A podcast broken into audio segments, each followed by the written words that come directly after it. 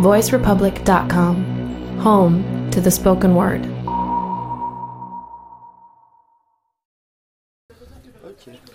Bon, ben bonjour, ça va, vous m'entendez bien? Ouais, ça a l'air ok. Eh ben bonjour tout le monde et merci, euh, comme d'hab, d'être venu à, à- à cette table ronde. Euh, du coup, je vais peut-être représenter très rapidement l'assaut et m'éloigner du truc pour pas faire du Larsen.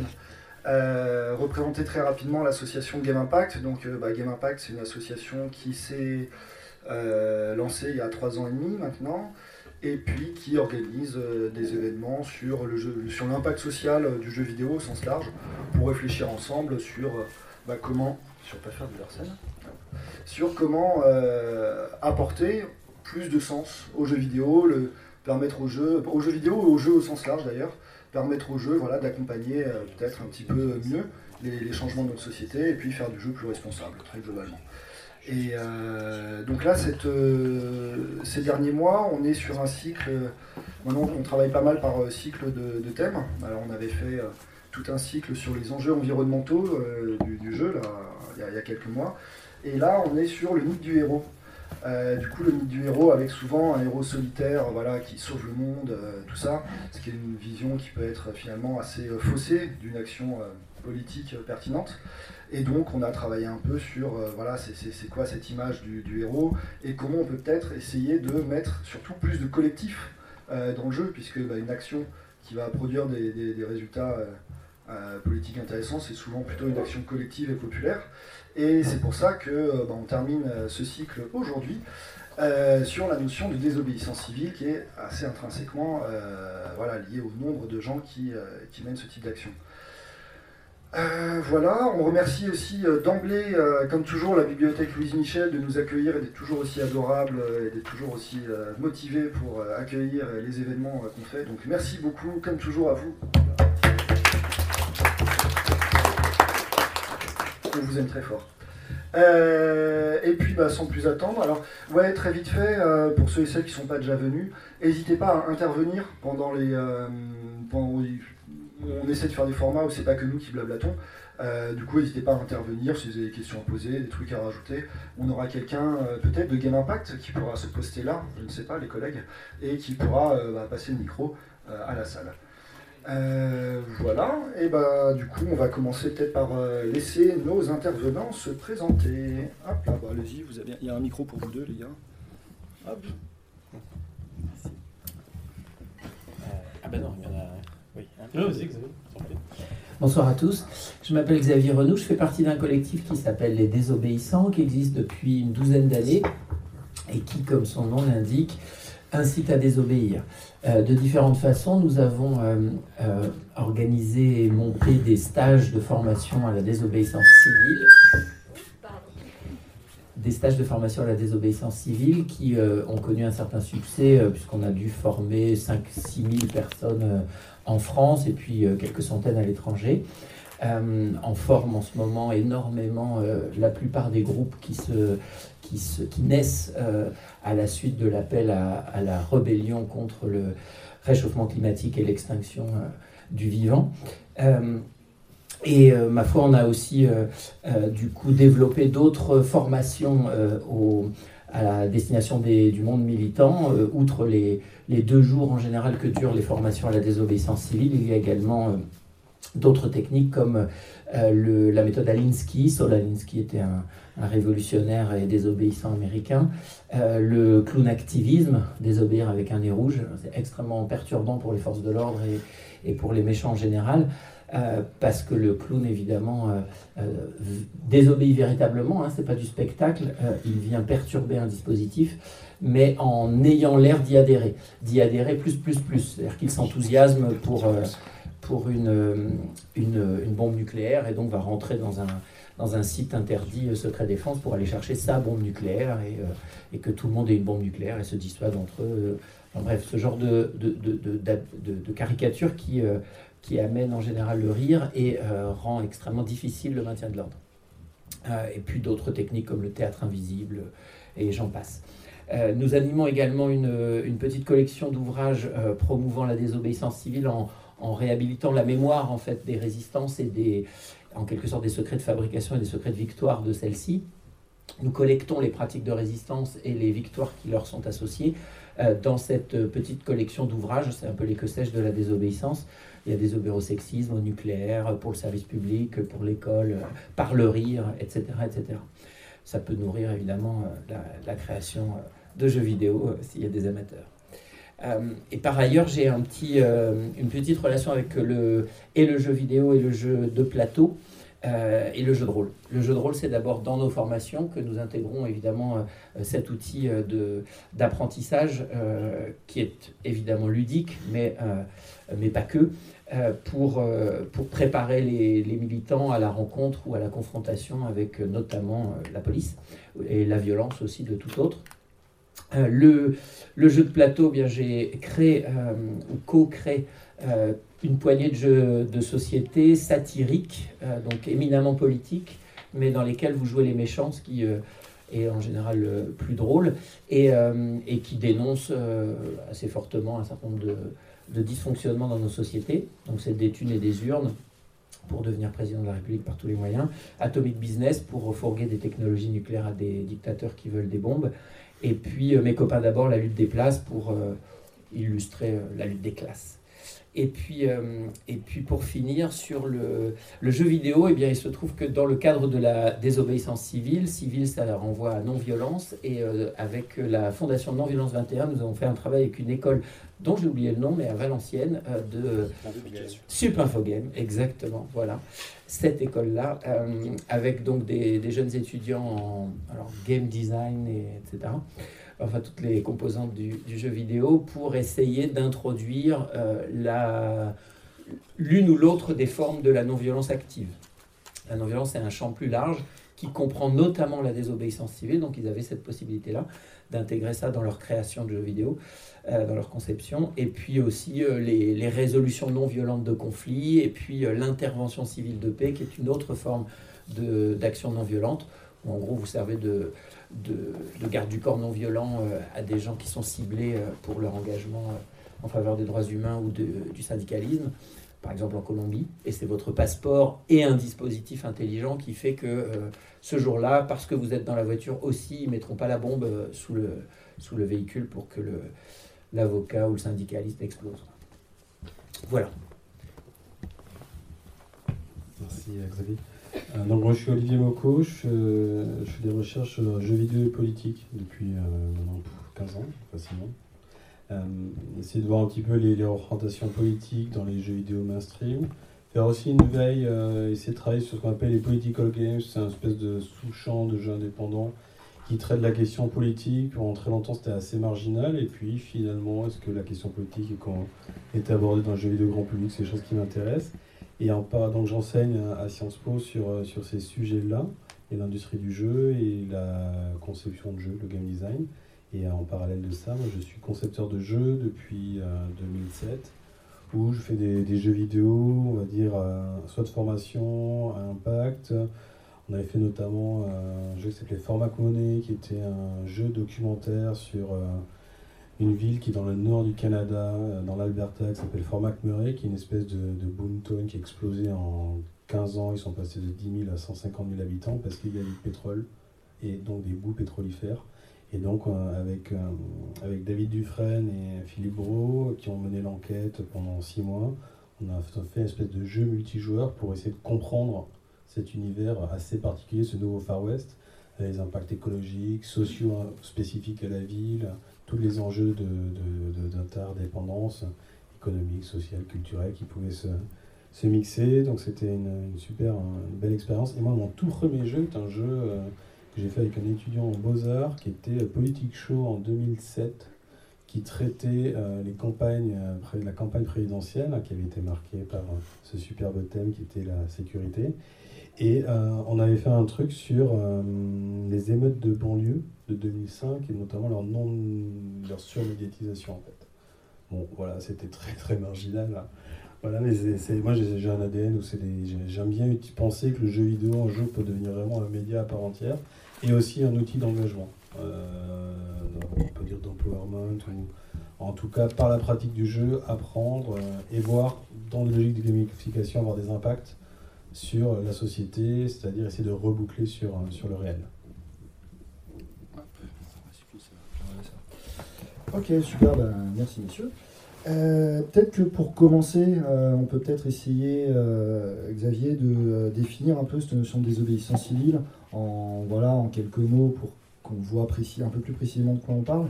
J'en profite aussi pour rajouter que, alors malheureusement, notre troisième intervenant qui était annoncé, donc on a fait d'appui mensongère, c'est pas bien, n'a pas pu venir.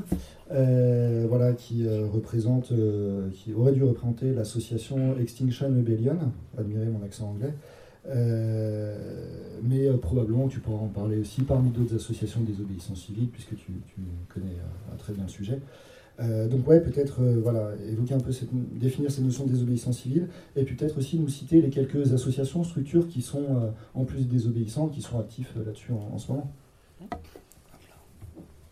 Alors la désobéissance civile, c'est un outil de résistance qui est collectif, quand euh, on agit seul, on va davantage parler d'objection de conscience. Euh, donc c'est une action collective de désobéissance à une loi parce qu'on l'estime injuste. Euh, les désobéissants ne sont pas anti-loi, ils sont favorables aux bonnes lois et considèrent qu'il faut, enfin qu'il est de notre devoir d'obéir aux lois justes et donc de notre devoir également de désobéir aux lois injustes pour les transformer. Euh, la désobéissance est dite civile parce qu'elle renvoie au respect de la vie humaine. C'est un vieux sens euh, de civil, civilité, euh, le respect de la, de la vie humaine. pour faire vite, c'est Gandhi qui rajoute cet étage de la, de la non-violence, de la cohérence entre la fin et les moyens. En considérant que le, combat contre l'injustice est toujours le combat contre une forme de violence. L'injustice est toujours une violence. Euh, et que ajouter de la violence euh, lorsque l'on prétend combattre la violence, euh, bien c'est renforcer un monde de violence plutôt que faire diminuer celle-ci. et il a développé, bien sûr, je parle de Gandhi parce que c'est bien sûr un, des, monuments incontournables de l'élaboration de la, définition et des stratégies de la désobéissance civile, mais il y a plein d'autres figures, bien sûr.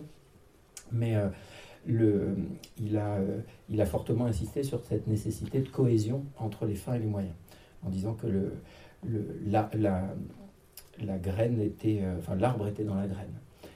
c'est l'inverse vraiment de la logique de la fin qui justifie les moyens. J'ajouterais qu'une dimension importante de la désobéissance civile est qu'elle est publiquement assumée.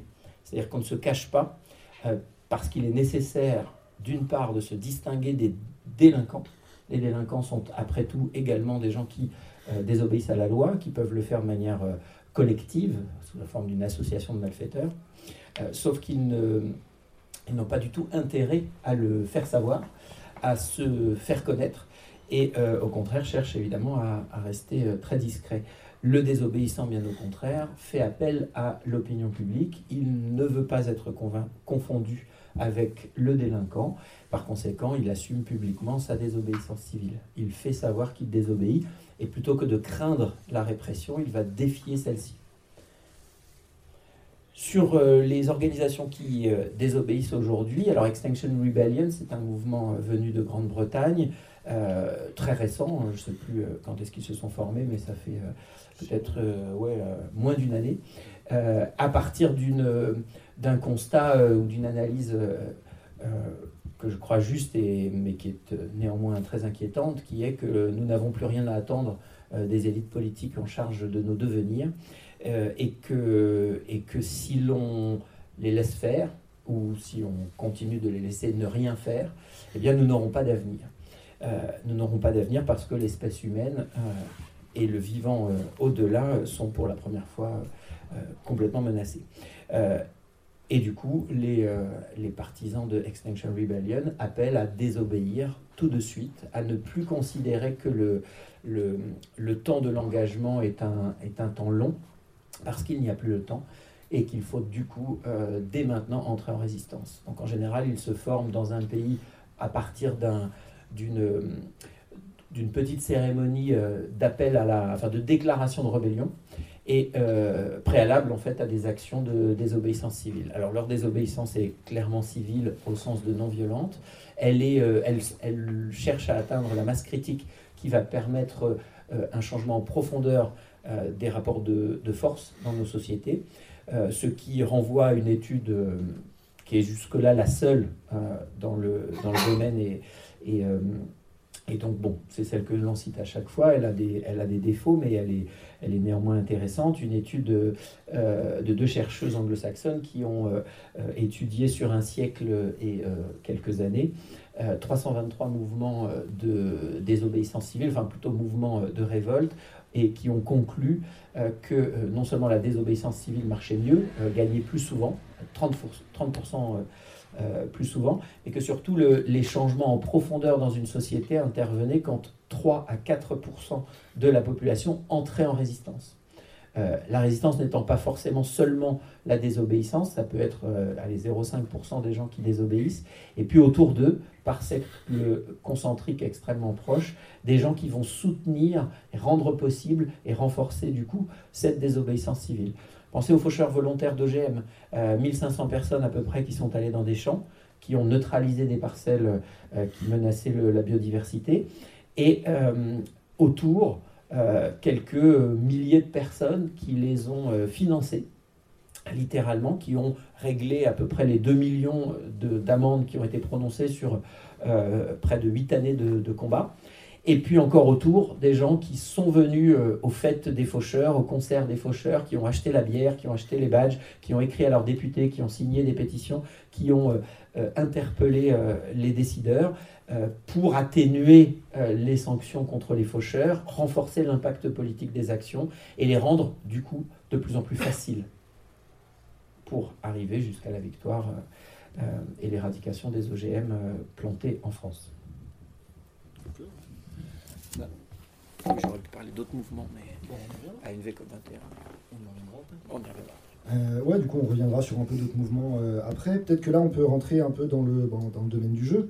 Euh, et peut-être, voilà, on, peut se demander, Olivier, comment les jeux commerciaux, parce que là, tu nous as parlé, tu nous en reparleras tout à l'heure, de jeux utilisés peut-être dans de la formation, euh, pour la désobéissance civile, mais comment les jeux commerciaux, vidéo, de société, enfin les jeux qu'on connaît, bah, comment est-ce qu'ils représentent cette notion-là? Comment est-ce qu'ils représentent la désobéissance civile? Comment est-ce qu'ils en parlent? Euh, Il n'y en a peut-être pas forcément beaucoup qui en parlent. Est-ce qu'ils en parlent de manière à peu près fidèle ou n'importe comment? Voilà, comment, euh, comment ça se passe ça, c'était une vraie question hein, quand tu m'as demandé s'il y avait des jeux qui traitaient de la désobéissance civile.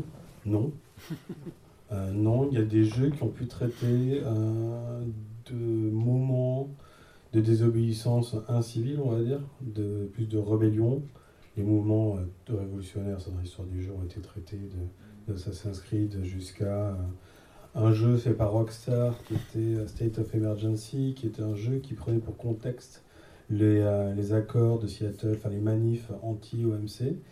Donc c'était assez intéressant parce que les mecs de Rockstar, n'oubliez pas ceux qui font GTA, si ça si ça parle pas à tous, en tout cas en cet ADN de prendre la cause politique et d'en faire toujours des toiles de fond. Donc euh, ils l'utilisent euh, toujours dans leur contexte, leur setting narratif, pour se dire voilà, on ne fait pas des jeux hors sol, mais on veut les ancrer dans une certaine réalité. Et en même temps, c'est cool que de montrer euh, le côté rebelle de certaines choses. Mais ils sont capables de tenir aussi un discours. Donc eux, ils sont en plein paradoxe total, hein, qu'ils maîtrisent de manière assez vertueuse. Sinon, sur la, désobéissance civile pure, non, parce qu'il y a une grosse problématique, et en fait, c'est l'inaction ou l'action non violente dans le jeu. Et comment arriver à, justement proposer des mécaniques de jeu qui ne soient pas basées sur euh, l'élimination de quelque chose, allez, on va dire quelque chose plutôt que quelqu'un, euh, et par une certaine forme de fainéantise, on n'a pas encore beaucoup trop de jeux grand public ou commerciaux, en tout cas, qui, euh, qui inventent de nouveaux genres de gameplay. Sachant que c'est tout à fait faisable, sachant que c'est considéré. il n'y a pas de problème à le faire en tant que soi, mais il n'y a pas de jeu réellement qui, qui, traite de ça, à ma connaissance, euh, grand public du moins. Après, en indépendant, il y, en a plusieurs. Ouais, bah, du coup. Peut-être du coup, on peut. Hop là, désolé, je t'embête avec le micro. Peut-être que du coup, euh, on, peut se demander un peu, euh, bon, bah, si c'est assez peu représenté, bah, là, ça pourrait être évidemment des pistes de, game design, de jeux à créer qui, qui innoveraient un peu pourquoi, à ton avis, est-ce qu'il y a aussi. D'une part, quelles seraient les, autres modalités de lutte qu'on voit représenter le, plus souvent? Et là, je pense qu'on revient assez facilement, évidemment, sur notre mythe du héros euh, solitaire euh, qui déboîte tout le monde, qui sauve le monde, et, euh, très classiquement. Et est-ce qu'il y a d'autres choses et, du coup, tu disais qu'en jeu indé, on a peut-être des choses un peu plus évoluées. Tu peux peut-être nous, en parler un peu hein? Il y a un peu de questions. Oui, euh, euh, non, peut-être sur les gameplays, on pourra revenir plus tard sur, aussi sur des jeux, Xavier, c'est intéressant de voir euh, qu'est-ce qu'on essaye de produire par le jeu. Euh, pour, pour la question des, des jeux indés qui est peut-être plus intéressante parce qu'ils ont fait des choses, euh, il y a, euh, bon, déjà il y a un jeu, il y a quand même un jeu qui est en cours de développement depuis plusieurs années, qui devrait sortir dans les mois qui viennent, qui est un jeu sur euh, Walden de Taureau, donc euh, sur. Walden, donc c'est c'est sur le, le bouquin de, de Gustave Taureau qui est euh, David. David, pardon. Henri David. Henri David Thoreau, absolument. Et donc, ils essayent de simuler cette vie de retrait, de décroissance, euh, de retour à la nature, hein, tout simplement. Ça, c'est le, le- le biopic du, euh, enfin, le pitch du jeu. Mais je, on ne sait pas encore qu'est-ce que ça va donner réellement. Est-ce que c'est une simulation de cette vie-là et on jouerait le rôle de, euh, d'Henri David ou est-ce que ce serait autre chose? Après, euh, il y a eu tout plein de jeux militants, malgré tout, parce que la Moelle Industria, donc, qui est fait par qui est Paolo Pedercini, qui est donc un game designer italien, qui maintenant est aux, États- aux États-Unis, euh, il enseigne le, le game design, je ne sais plus à quelle fac, mais qui a produit beaucoup, beaucoup de jeux activistes. Alors, il y a des jeux activistes, c'est-à-dire on va, il avait commencé d'ailleurs, si un de ses premiers jeux, c'était une espèce de, de manif virtuel, un sitting virtuel. Et il y a eu pas mal de sittings qui se sont faits dans les, du temps de Second Life, dans World of Warcraft aussi, dans les jeux multijoueurs. On a eu des, des sittings, et justement, on ne jouait pas les règles du jeu. Et donc ça, c'était toujours spectacularisé, on est médiatisé. Et euh, on a eu des marches silencieuses, on a eu des protestations euh, qui se sont faites justement non, de manière non violente. Il a fait même que d'être à plusieurs dans le jeu, de se rassembler, bah, ça changeait complètement la, la mécanique du jeu et les gens étaient assez étonnés, quoi, donc ça les interpellait. Ouais. Ça, c'était assez, assez chouette comme, euh, comme modalité. Et après, vous avez eu pas mal de, de jeux, ce qu'il a, notamment lui qu'il a pu faire sur l'absurdité de- du monde du travail, sur le McDo, la malbouffe, sur euh, le, le port d'armes, sur beaucoup de thématiques en fait qui combattent par le jeu vidéo. Et je citerai aussi son collègue, confrère, euh, qui Gonzalo Frasca, qui était lui le théoricien du jeu, qui avait fait un jeu qui était September 12, qui travaillait vraiment sur l'importance du non-interventionnisme de la politique américaine, pour lutter contre la politique américaine euh, de Bush, qui allait bombarder euh, de manière très chirurgicale, évidemment, euh, pour euh, sauver le monde. Et lui a fait un jeu pour montrer que non, justement, ça allait générer plutôt autre chose, du terrorisme, de la rébellion, enfin en tout cas c'était l'effet inverse. Et donc il a fait ce jeu-là, un anti-jeu, qui a développé une thématique intéressante dans le jeu vidéo, qui est la rhétorique de l'échec, c'est-à-dire que quoi que l'on fasse, si l'on suit certains ordres et modalités d'action, ben, on ne peut que perdre. Et que le jeu se résout par l'inaction et par la non-intervention. Et ça, c'est des mécaniques de jeu hyper intéressantes à, réfléchir, à imaginer, euh, et qui ont été reprises dans, euh, dans différents euh, jeux. Il y avait un jeu aussi, un autre, un autre sur, de dénonciation, j'y pensais, sur les camps de, de détention des, des immigrés. Euh, et donc, euh, j'avais lu un rapport de la CIA, c'est les étudiants de Najmin cette fois-ci, ils avaient fait un jeu, c'était Avenue de l'école Joinville-le-Pont, et c'était un jeu où on gérait un centre de détention et que les conditions matérielles de gestion du centre ne permettaient pas et conduisaient irré- de manière euh, complètement euh, irrévocable, à- inéluctable à l'émeute. Voilà, donc c'était pour expliquer les conditions de production de, de- de- de ces événements-là. Donc, de l'engagement, je pense qu'il y a des millions de trucs, euh, vu le nombre de jeux de formation qui existent euh, pour former à différents types d'actions, ça c'est clair et net. Après, il y a la question de l'espace public, euh, comment on s'intègre là-dedans, comment on reboucle sur le réel, comment on peut aussi utiliser le jeu comme outil de communication. On voit beaucoup de, de problématiques. euh, alors, euh, du côté des méchants, c'est-à-dire que les terroristes utilisent World of Warcraft, utilisent le PlayStation Network pour échanger de données parce que c'est des réseaux qui sont pas assez monitorés par les grands, par les- la NSA, etc. Donc ils utilisent ces canaux-là pour communiquer. Ça c'est le côté euh, assez négatif. Donc euh, il y a eu des, des- des opérations de, du FBI et la NSA où ils faisaient des, des, des- planques d'en haut pour, euh, pour trouver les, euh, les, les terroristes en fait. Parce que euh, c'était que comme ça, en déjouant le roleplay du gars, qu'ils se rendaient compte qu'il y avait des groupuscules qui fomentaient des choses. Et donc c'était le projet Reinhard.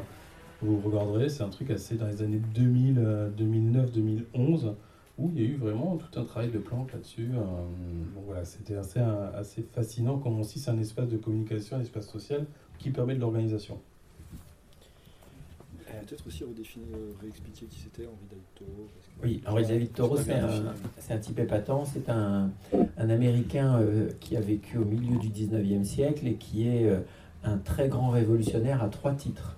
Le premier, euh, alors pas forcément dans cet ordre-là d'ailleurs, mais celui qu'on vient euh, de mentionner, c'est au titre de la décroissance, puisqu'il est un des pionniers de la pensée euh, décroissante, de l'idée selon laquelle on, se doit de vivre au rythme de la nature, de ne pas prendre plus à la nature qu'elle ne peut nous donner, et, et que, donc, on doit la respecter et ne pas tout détruire. Donc il, a, il a non seulement euh, théorisé la, sobriété ou la simplicité volontaire, la décroissance, mais il l'a également pratiqué en s'installant euh, au bord d'un lac, euh, dans une petite forêt, à 3 km d'un village, donc il n'a pas rompu avec les humains, il s'y rendait toutes les semaines. Euh, il, il est, c'est pas de, le- c'est pas pas, la recherche d'une vie en ermite, mais c'est vraiment l'idée de respecter la nature. Il est un grand révolutionnaire au titre de la pédagogie, parce qu'il était prof dans le système euh, éducatif américain qui à ce moment était... euh, Excusez-moi. Est-ce Ouais. qu'on est d'accord que l'Amérique, c'est un continent? Du coup, est-ce Ah, que si vous, vous voulez bien préciser, euh, les États-Unis d'Amérique, par exemple Vous pouvez dire états-unis C'est- on peut le dire, c'est vrai, Parce qu'il y a Si vous voulez. en si vous voulez. Euh, euh, on peut parler du pays des Iroquois et des- qu'on leur a volé. Euh, mais euh, états-unien. Euh, donc c'est un états-unien qui a également euh, été un grand révolutionnaire sur le plan de la pédagogie, parce qu'en tant que prof, euh, à ce moment-là, dans le système euh, éducatif états-unien, eh bien, il, il se devait d'appliquer ce qu'on a appelé a posteriori la pédagogie noire. Et la pédagogie noire consistait à taper les élèves pour qu'ils retiennent mieux.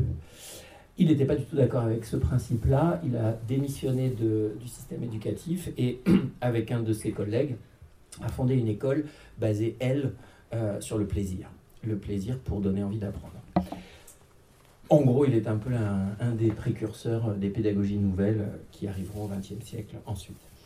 Euh, et puis son troisième et, grand, euh, euh, sa troisième et grande contribution euh, révolutionnaire, c'est la, une étape de théorisation de la désobéissance civile qu'il a, encore, théorisé et pratiqué. Il était quelqu'un qui euh, ne se payait pas de mots. Il, a, euh, il s'est opposé d'abord à, la, à l'engagement euh, des États-Unis euh, contre le Mexique. Enfin, engagement, ça veut dire guerre d'agression, qui s'est traduite par la confiscation de la moitié du territoire mexicain pour former les États du Sud, du sud-ouest des États-Unis. Henri David Thoreau n'était pas. n'a- comment? Sud-Est aussi, parce que le Texas a été récupéré à ce moment-là, je crois. Et vous trouvez que c'est dans l'Est? Milieu. Bon, Bah, ouais. c'est même du côté. C'est l'Est du euh, Mexique, on va dire. Ouais, l'Est du Mexique. D'accord, comme ça. Bon, en tout cas, ces États-là euh, ont été volés à- par la guerre à la- au Mexique. Et Henri David Thoreau, on ne lui a pas demandé euh, de prendre les armes euh, pour mener cette guerre qu'il dénonçait, mais euh, d'y contribuer financièrement comme tous les contribuables. Et du coup, il a euh, théorisé et pratiqué le refus de payer l'impôt, publiquement assumé, euh, comme refus de soutenir une politique injuste. Pendant six années, il n'a pas payé l'impôt euh, et il ne s'est pas caché. Et puis à la sixième année, on l'a mis en prison. Et il a été libéré euh, au bout de 24 heures parce que sa vieille tante a réglé les six années d'impayés. Elle n'avait pas compris la logique de Henri David Thoreau. Il a fallu le foutre dehors physiquement. Il ne voulait pas partir de la cellule. Il a également pris un engagement très fort dans la euh, libération d'esclaves, puisqu'il y avait l'esclavage dans le sud des, États-Unis. Et il a euh, euh, organisé avec d'autres la logistique de la fuite des esclaves du sud vers le nord, d'une part, et le soutien à la guérilla de libération euh, organisée par quelques esclaves en fuite autour d'un certain John Brown. Et, et ça, du coup, vous fait en déduire qu'il n'avait pas tranché entre violence et non-violence. Et c'est Gandhi qui ensuite amène ce- cette idée-là. Je voulais faire un- une petite aparté sur, enfin, insister davantage sur Mole Industria, euh, le, jeu vidéo activiste, euh, avec l'idée que tu as euh, euh, proposé, Olivier, de, jeux dans lesquels on ne peut pas gagner, pour montrer un mécanisme. et effectivement, le premier jeu qui a été hyper médiatisé, c'est celui de, dans lequel vous jouez un, patron de McDonald's qui a plusieurs options de gestion, mais dans tous les cas détruit euh, la forêt euh, amazonienne pour euh, produire le soja qui nourrit la viande, euh, etc., massacre euh, les animaux dans des conditions abominables et surexploite la main-d'œuvre. Euh, et je voulais dire justement que euh, Mollet Industria, à un moment, a rencontré le, chemin euh, d'activistes euh, non violents que sont les Yes Men, euh, qui, ont, euh, qui se sont rendus célèbres pour des coups assez épatants.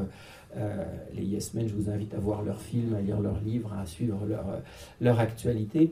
Euh, ils ont, par exemple, comment créé des sites internet usurpant le nom et la forme et les, les codes graphiques de grandes multinationales pour se faire inviter par des grandes institutions qui, confiant peut-être la tâche à tel ou tel employé, euh, euh, envoient des invitations, etc. Donc ils se sont fait inviter au nom de telle et telle multinationale ou telle et telle institution, alors qu'ils n'avaient fait qu'usurper euh, ces appartenances-là, ce qui leur a permis de faire des, permis de faire des, des, sortes de shows, des grandes déclarations, en se faisant passer pour...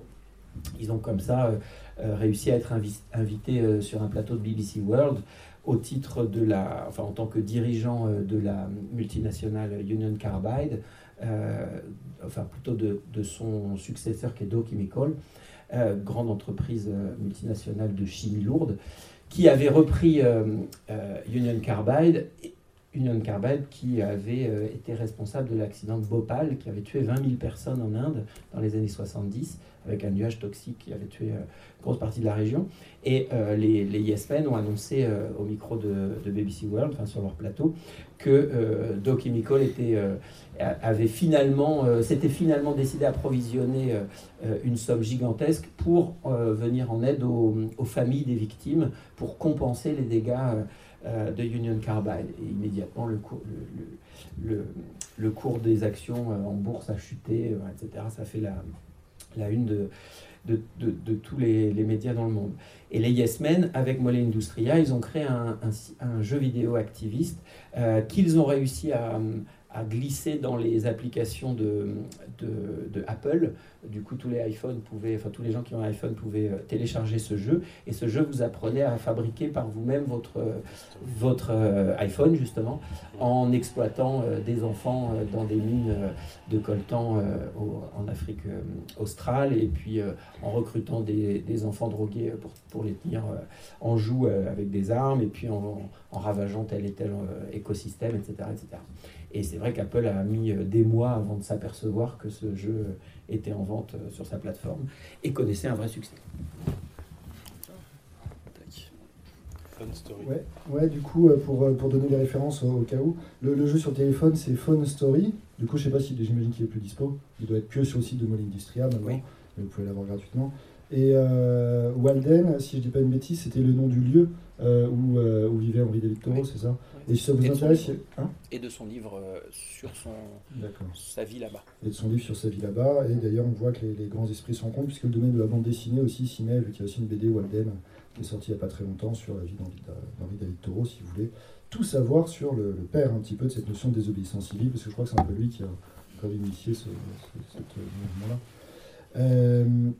Ok, euh, bah merci beaucoup. Et puis du coup, peut-être qu'une question aussi que, vers laquelle on peut aller, c'est d'une part, euh, alors je sais pas dans quel ordre, euh, Xavier, moi j'aurais bien envie de te demander, voilà, ce serait quoi la place possible au- aujourd'hui du, jeu dans la désobéissance civile? On a, on a commencé à parler mais de notions d'une part de formation et d'autre part de transmission de, de l'idée, de visibilisation de, cette idée par des jeux, donc peut-être des jeux de formation, c'est pas trop les choses qu'on peut vendre, par contre des jeux de visibilisation de, l'idée, ça c'est plus des choses qu'on peut vendre au grand public. Euh, donc il y a peut-être ces deux modalités. Est-ce qu'il y en a d'autres? Si oui, ce seraient lesquels euh, voilà, quel, quel, quel jeu existe qui peut être intéressant là-dessus? Et puis, euh, pour peut-être une visibilisation plus, grande euh, de, ces idéaux-là, euh, est-ce que peut-être euh, Xavier, tu aurais. non, Olivier, pardon. Tu aurais des, pistes de gameplay? Donc, on a bien vu qu'il y a l'idée de le jeu classique euh, nous fait tirer sur des, voilà, sur des ennemis, c'est vachement rigolo, c'est facile à faire, on connaît bien, etc. Euh, mais quelle piste de gameplay alternatif on pourrait peut-être réfléchir pour mettre ces notions de désobéissance civile plus largement dans des jeux mainstream, des jeux indés, euh, pour peut-être pour essayer d'inspirer un petit peu les, développeurs, développeuses parmi nous. Euh, je sais pas lequel de vous deux veut répondre. Comment si tu veux, je compléterai aussi. Il y a déjà un, point qui est hyper intéressant quand tu parles de jeu, c'est que fondamentalement, j'ai l'impression qu'il y a un lien avec le situationnisme et le fait de faire du happening et de travailler sur les, les règles, les routines et de les casser. Quand on fait de, de l'action, en tout cas, euh, de désobéissance, c'est que c'est une non-conformité à la règle. Et donc, par conséquent, dans, un- dans une logique de jeu, un jeu c'est quoi? C'est un dispositif dans lequel on est un agent qui doit se soumettre à un ensemble de modalités d'action pour arriver à une finalité. Ces modalités d'action, voire d'interaction, on appelle souvent ça du gameplay, avec des objectifs, et comment on arrive à quelque chose, donc ce soit par quelle modalité. Et généralement, les modalités, on l'a vu, hein, c'est soit euh, de l'accumulation de choses, soit euh, de l'éradication d'ennemis, mais il y a aussi tout un ensemble de courants, soit des choses que l'on construit, des jeux de construction, ou des jeux d'évitement. Il y a pas mal de jeux d'évitement, euh, je pense même à des jeux grand public comme Fifth ou, ou une partie de Dishonored où on peut faire des missions sans tuer quelqu'un. Et un des grands jeux euh, du sujet, c'était Wasteland, qui était euh, le premier, avant Fallout, où on pouvait que par la négociation arriver à terminer un jeu, ce qui était assez dingue en fait, quand on y réfléchit, par du roleplay. Donc, moi je pense que le jeu, en tout cas, euh, sert premièrement à mettre en scène ces systèmes, à les comprendre, comprendre leur routine, et comprendre finalement si on simule quelque chose, comment on peut enrayer et ou le dévier de euh, son ontologie ou en tout cas sa raison d'être.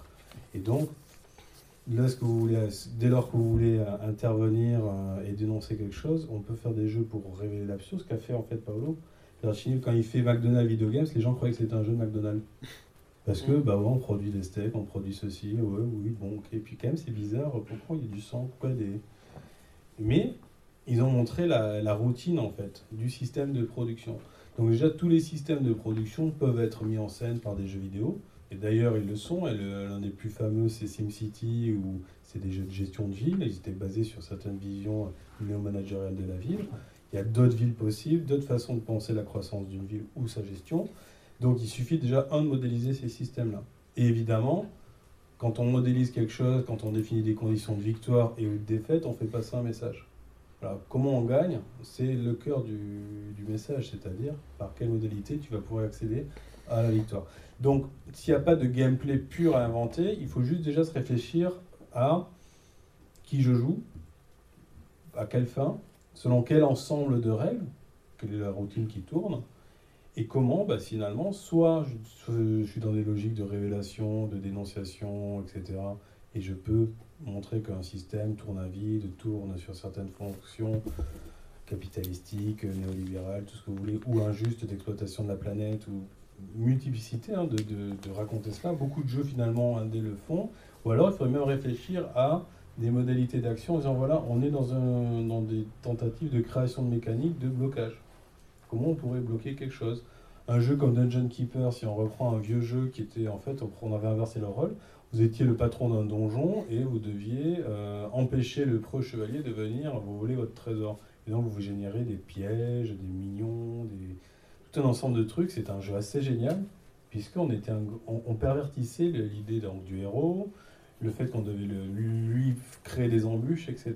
C'était un gameplay très très novateur à l'époque. On a finalement peu revu et qui pour moi serait assez génial pour euh, de l'action non violente et ou même de la désobéissance puisque derrière tout ça il y a la problématique de l'autorité, la problématique de la règle, sa légitimité et son application. Dès, donc, dès lors qu'on est capable de modéliser ça, on peut aussi la remettre en cause et ou la, jouer à l'extrême, la conséquence, pour montrer son absurdité en disant mais c'est débile ce qu'on est en train de faire. Nous on avait fait ça, on avait voulu le faire notamment dans Format Monnaie où on était en disant voilà, à vous de voter, vous choisissez les règles que vous allez faire, discutez et voyez l'impact. Nous on avait modélisé le système socio-économique et politique avec des chercheurs euh, américains qui, euh, qui étaient plutôt euh, keynésiens, néo-keynésiens on va dire.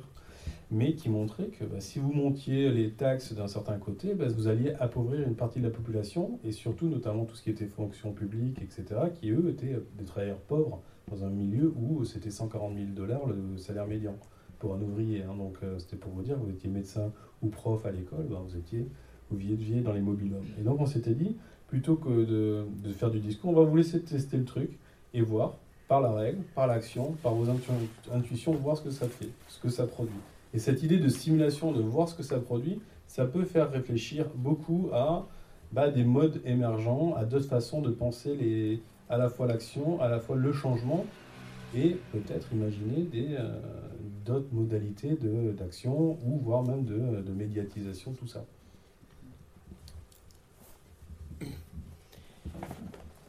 Euh, moi, je suis moins euh, calé euh, que vous tous, euh, je pense, en jeux vidéo, parce que je viens plutôt du jeu de plateau et jeu de rôle.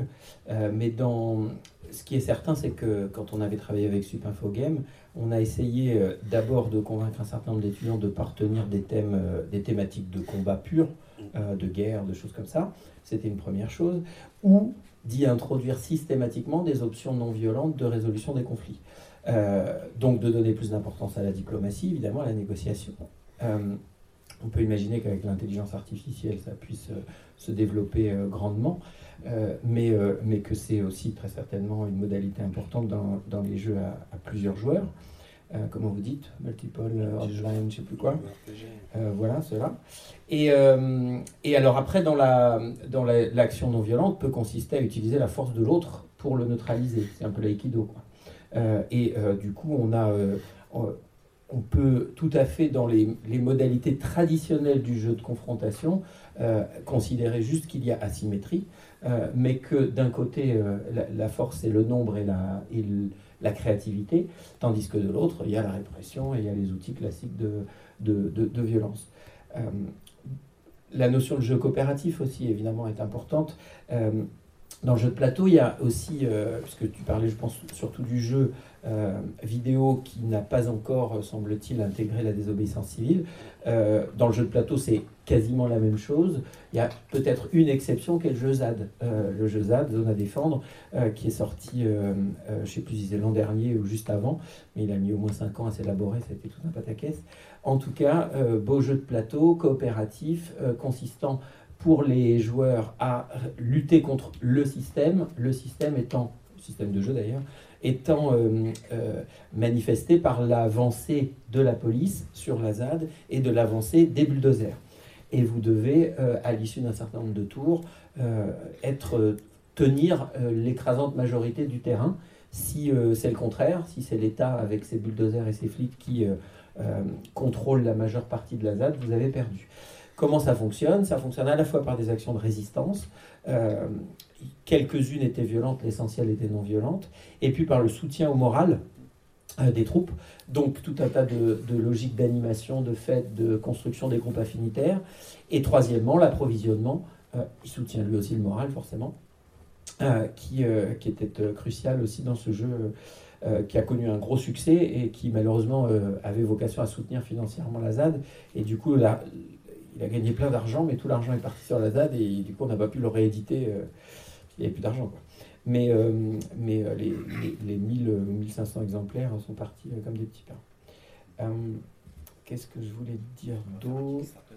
Euh, euh, Parler de formation et de, de- oui, alors dans la formation, ah oui, et puis les serious games aussi. Euh, euh, je connais au moins un serious game, mais dont le nom m'échappe, qui, est en- qui apprend en gros, c'est plutôt le type euh, de jeu vidéo élaboré par euh, des ONG, euh, qui euh, apprend à mener campagne euh, contre des autorités euh, qui se comportent de manière injuste, et ça va jusqu'au euh, changement de régime.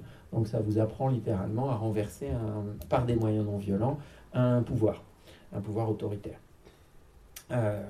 Après, c'est un vrai serious game. Alors, je- comme, fois, je connais très mal le jeu vidéo, donc je ne sais pas s'ils sont tous aussi chiants, mais c'est quand même un gros jeu de gestion. Bref, j'ai- pas trop réussi à accrocher. Après, on peut parler de jeux de plateau et de société aussi, hein, Mm. sur le jeu en général. Ouais. euh, après, sur les formations, euh, bah, le- le- j'ai- j'ai euh, j'ai parlé tout à l'heure du jeu de rôle.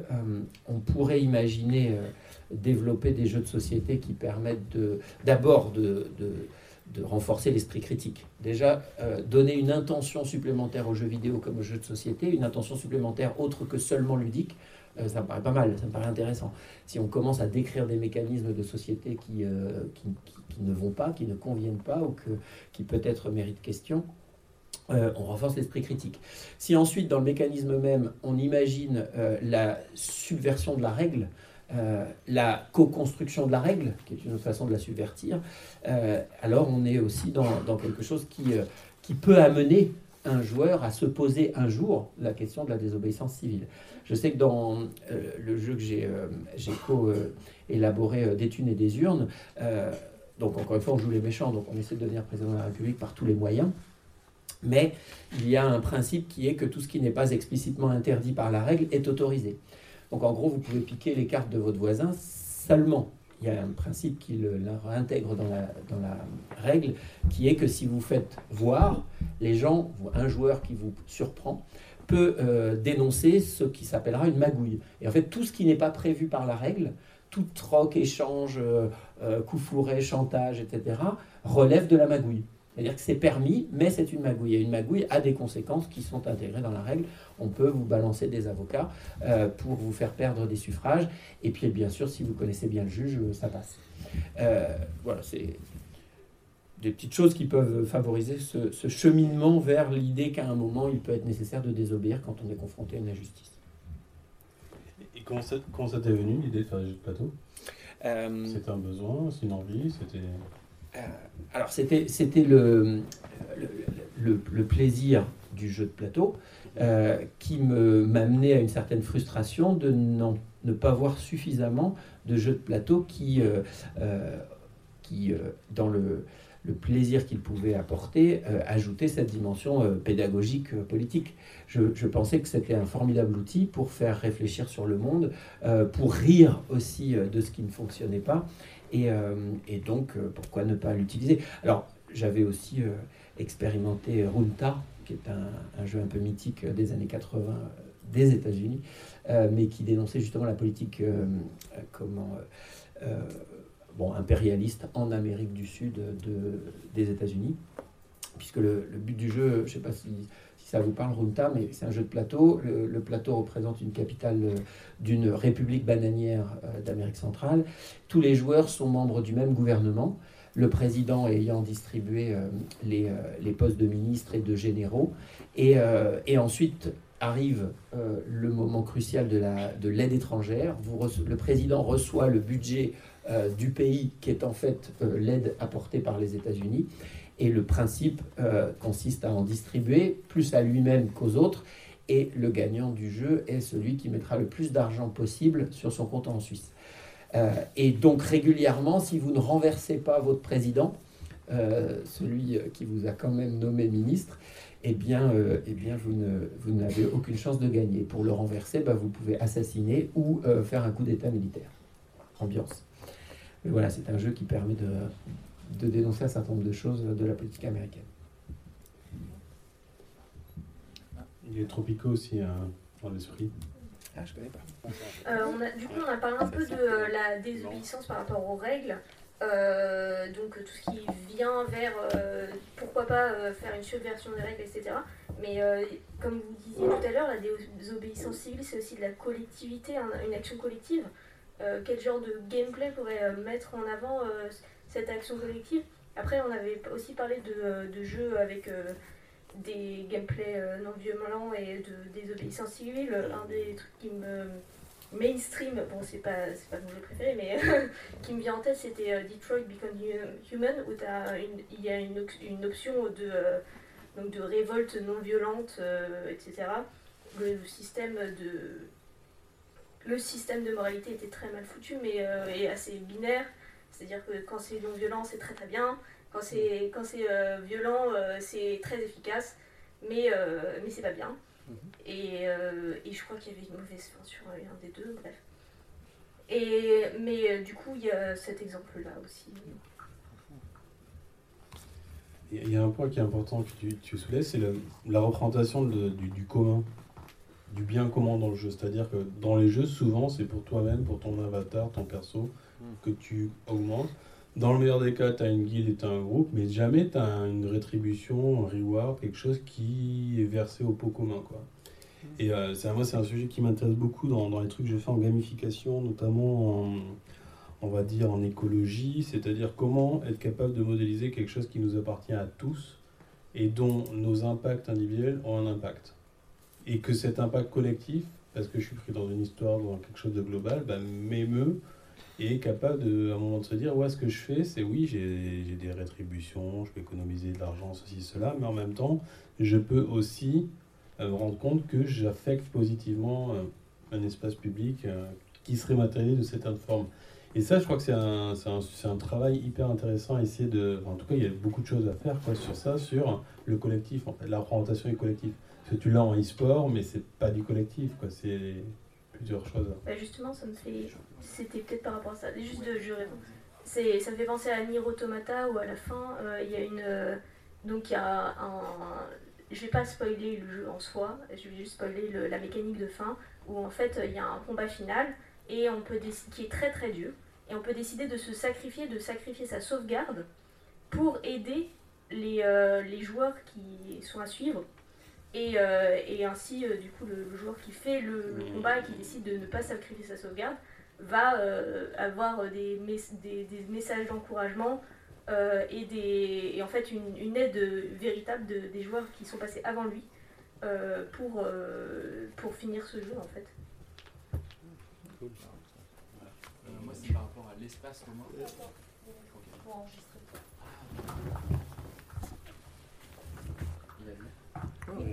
vu Alors, moi, c'était plutôt par rapport à l'espace commun, justement, euh, la, euh, comment dire, la récompense de savoir qu'on fait quelque chose de bien pour tout le monde. C'est dans, euh, je crois que c'était Wakfu, où ils avaient essayé de faire un, un environnement écologique où, en fait, ce qu'on récoltait ne repoussait pas.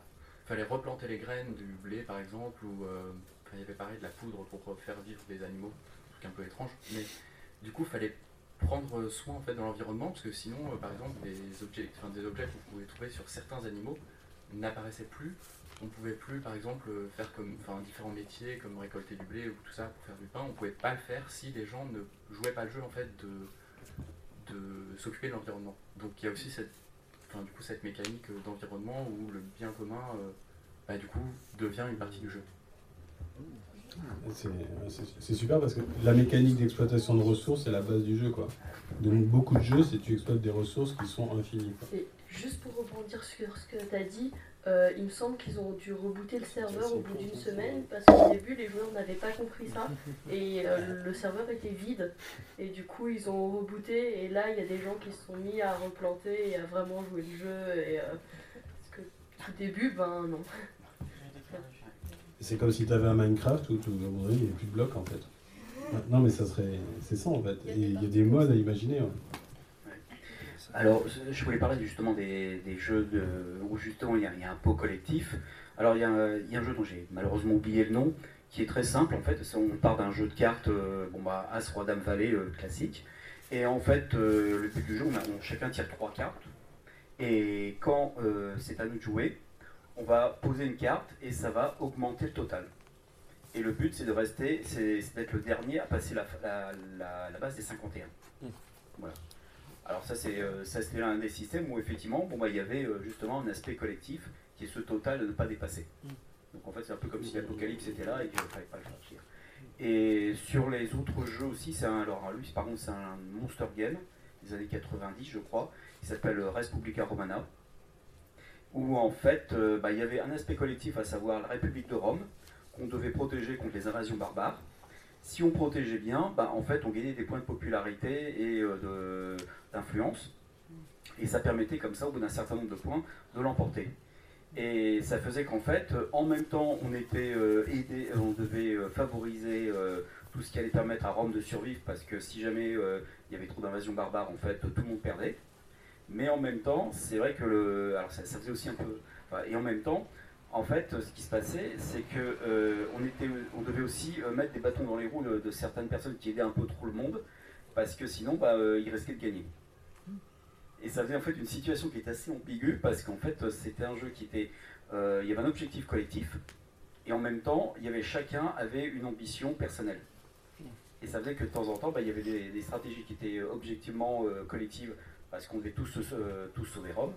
Et puis à d'autres moments, bah, euh, on n'hésitait pas à, à la planche, quitte même à ce que ça, endommage un peu Rome, bah, pour éviter que justement euh, ils puissent l'emporter. Voilà. Et alors, alors justement, on avait aussi parlé des. Justement, ce jeu était aussi intéressant sur un autre, sur un autre, euh, un autre axe, un autre point de vue.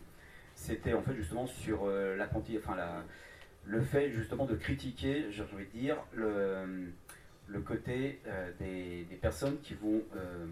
comment dire ça? Euh, Enfin, euh, quand, quand on, vous savez, quand, euh, quand on est jugé parti, qu'on appelle ça déjà le Conflit d'intérêt. voilà. Parce qu'en fait, dans ce jeu, on pouvait donc corrompre, on pouvait, enfin, on pouvait être corrompu, on pouvait se servir dans la caisse, mais les autres pouvaient, faire un, pouvaient nous juger. Et ce qui était assez intéressant, c'est qu'en fait, quand on nous jugeait, on pouvait, celui qui nous jugeait pouvait aussi acheter des voix pour nous condamner. Ce qui fait qu'en fait, euh, on était accusé de corruption et par un type qui euh, corrompait les autres pour, euh, pour nous condamner. Voilà. Ça, c'est dans Res Publica aussi? Ça, c'est dans Respublica, oui. Il y avait beaucoup de choses dans ce jeu. Moi j'aurais deux questions à, à vous poser les gars. Euh, là qui merci beaucoup. Là, ça, moi ça me fait penser à, à deux questionnements. Le, le- la question sur Détroit avec le côté moralité un peu. euh, on a vachement encore aujourd'hui dans les jeux. Alors ça, tend à s'améliorer sur certains euh, jeux avec des choix moraux où c'est plus euh, gentil méchant. Mais on a encore beaucoup l'idéologie. Alors peut-être, je sais pas toi ce que, ce que tu en penses en particulier Xavier, toi qui es très euh, du coup sur des actions non violentes. Mais on a beaucoup de, critiques dans les milieux militants en particulier. Sur la non-violence, notamment il y a le bouquin là, Comment la non-violence protège l'État, sur le fait que les, instances de pouvoir, finalement, sont- ça les arrange bien qu'il existe des actions non violentes euh, envers elles, puisque ça ne menace pas fondamentalement, et, euh, du coup tendent à, euh, associer la violence au mal absolu, quoi. Et du coup à mettre un petit peu dans ce sac-là bah, tout, type d'action qui leur convient pas, y compris d'ailleurs des modes d'action qui sont pas violents physiquement contre des personnes. Évidemment, on voit les gilets jaunes, les mecs qui cassent trois vitrines, tout le monde, tout le monde est en deuil pour les vitrines, tout ça. Euh, et donc évidemment, ça pose la question aussi de qui définit la violence et, euh, voilà, et, la notion de violence légitime, etc. Et du coup, peut-être qu'une question, ça peut être comment, euh, et dans les mécaniques de jeu, et, comment, alors je sais pas s'il y a déjà des jeux qui, qui questionnent ça de, de votre côté, ne pas tomber dans, voilà, dans une valorisation, dans, dans, dans ce cliché un petit peu binaire, non-violence pas bien, enfin non-violence bien, euh, violence pas bien. Est-ce qu'il n'y a pas voilà, des, des, des, des, trucs un peu plus fins à faire que ça, et éventuellement par des mécaniques de jeu? Je sais pas si, euh, si vous avez des, pistes de, de, de- de réflexion là-dessus. Euh, Tu veux qu'on imagine un, un jeu là tout de suite? Non, si ça vous évoque Mm. des choses, si c'est pas le cas, on pourra, euh, ça, ça fera peut-être rebondir d'autres personnes. Euh, Il y a aussi la notion de, j'ai l'impression, dans la, dans désobéissance civile, puisque c'est des choses qui se font beaucoup en groupe, euh, il y a beaucoup de notions de prendre soin de soi et des autres, euh, ce qui me semble assez au cœur de ce type de mouvement, et ce qui du coup me semble très bien contrevenir à un des éléments problématiques du mythe du héros, où globalement le mythe du héros, voilà, il se forge, il passe à tra- enfin, le, héros, il se forge, il passe à travers des flammes, enfin, il, il prend super cher et puis au final, il, il finit pas toujours par y arriver. Euh, généralement, d'ailleurs, la moitié de ses potes sont morts euh, au passage parce que comme ça, ça nourrit un peu l'histoire, c'est sympa. Euh, et ce qui est du coup qui, est mortifère euh, politiquement pour les autres et pour soi. Et euh, du coup, est-ce qu'on peut aussi, euh, voilà, il y a peut-être des mécaniques de jeu à trouver là-dessus qui euh, tendent à, euh, voilà, entretenir cette notion de, de, soin de soi et, des autres. Je ne sais pas si vous avez des, exemples de, jeux qui, euh, de mécaniques de jeu qui travaillent un petit peu sur ces, euh, ces questions-là, ou d'ailleurs si dans la salle, hein, il y a des gens qui, euh, ont, des, ont des idées là-dessus. Euh, il y avait aussi le. Il y avait un jeu aussi qui parlait, alors peut-être de- d'action qui n'était pas dans la de licence civile, mais euh, un qui s'appelait Riot Civil Unrest, qui était un jeu où on jouait des manifestations qui ont vraiment eu lieu dans, dans les dernières années, et on pouvait jouer soit le camp des, bah, des manifestants, soit de la police, qui était. euh, qui, était assez intéressant aussi à, ce niveau. Euh, et du coup, effectivement, ouais, cette notion de commun, parce que la désobéissance civile, elle est, là aussi pour protéger finalement les, les- les- communs.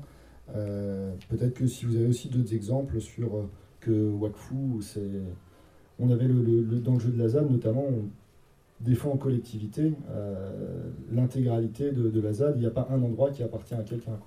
Ça, c'est un truc qui est, voilà, il n'y a pas quelqu'un qui possède son truc et euh, on- et au contraire, on a tous un pool de ressources euh, qui sont, euh, qui sont mises en commun et chacun, chacun utilise au mieux celles qui sont là sous la main, mais sans se les approprier. Il y a peut-être aussi ce, mais ce type de mécanique qui peut être assez intéressant à, à voir. Euh, je sais pas si tout ça, ça vous évoque des trucs ou, ou pas. J'essaie un petit peu de jeter des petites, euh, des, des petites pistes. Euh,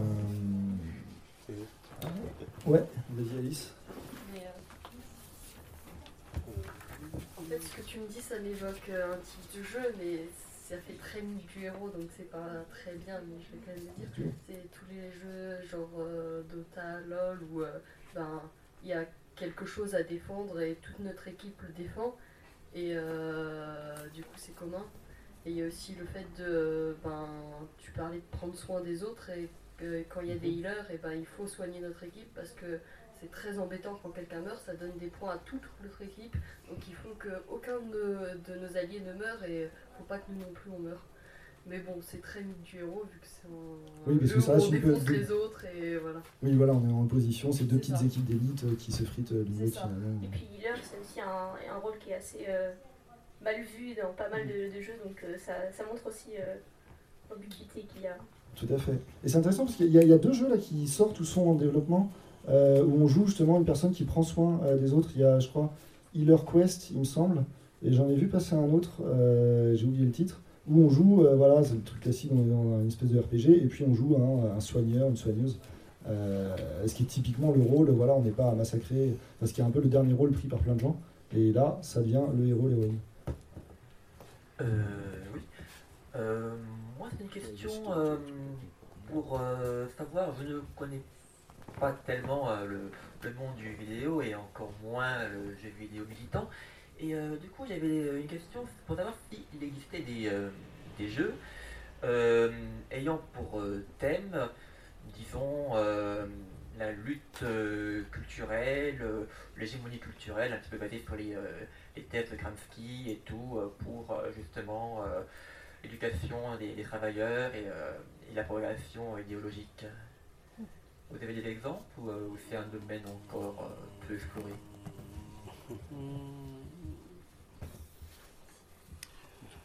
Sur ça, non, je, pense que ça doit exister.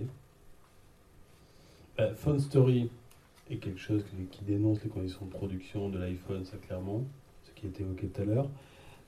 Après, sur l'hégémonie américaine, la, la grosse difficulté du jeu vidéo. Hégémonie euh, culturelle, pas forcément américaine. Oui, oui, culturelle. hein. Parce que si, si on prend l'école de Francfort sur la problématique, l'industrie culturelle du jeu vidéo est l'archétype suprême de ce que ça peut être euh, l'hégémonie culturelle, avec deux logiques. Premièrement, c'est une concentration dans des espaces sociaux très resserrés, quelques villes. C'est quelques villes qui font le jeu vidéo mondial, et un espace de diffusion globalisée de facto initialement, c'est-à-dire que quelques centres vont tout irriguer. Et comme il n'y a pas de territorialisation et de jeux vidéo local, on se retrouve d'emblée dans un truc hégémonique. Et ça, c'est vraiment un gros sujet et un gros souci qui explique aussi la difficulté à politiser le jeu vidéo. Alors, il y a des luttes sociales qui émergent, il y a des revendications, des problématiques, mais il n'y a pas de, a pas de jeu vidéo français, comme il peut y avoir du cinéma français, sur des problématiques françaises, voire régionales, voire locales. Tout de suite, il faut que ce soit international, et par conséquent, il faut effacer toutes ces problématiques de lutte de classe. Et là, j'ai presque envie de dire que le plus Aderno compatible, euh, ça serait GTA 4. Ce qui est quand même du délire quand on y va.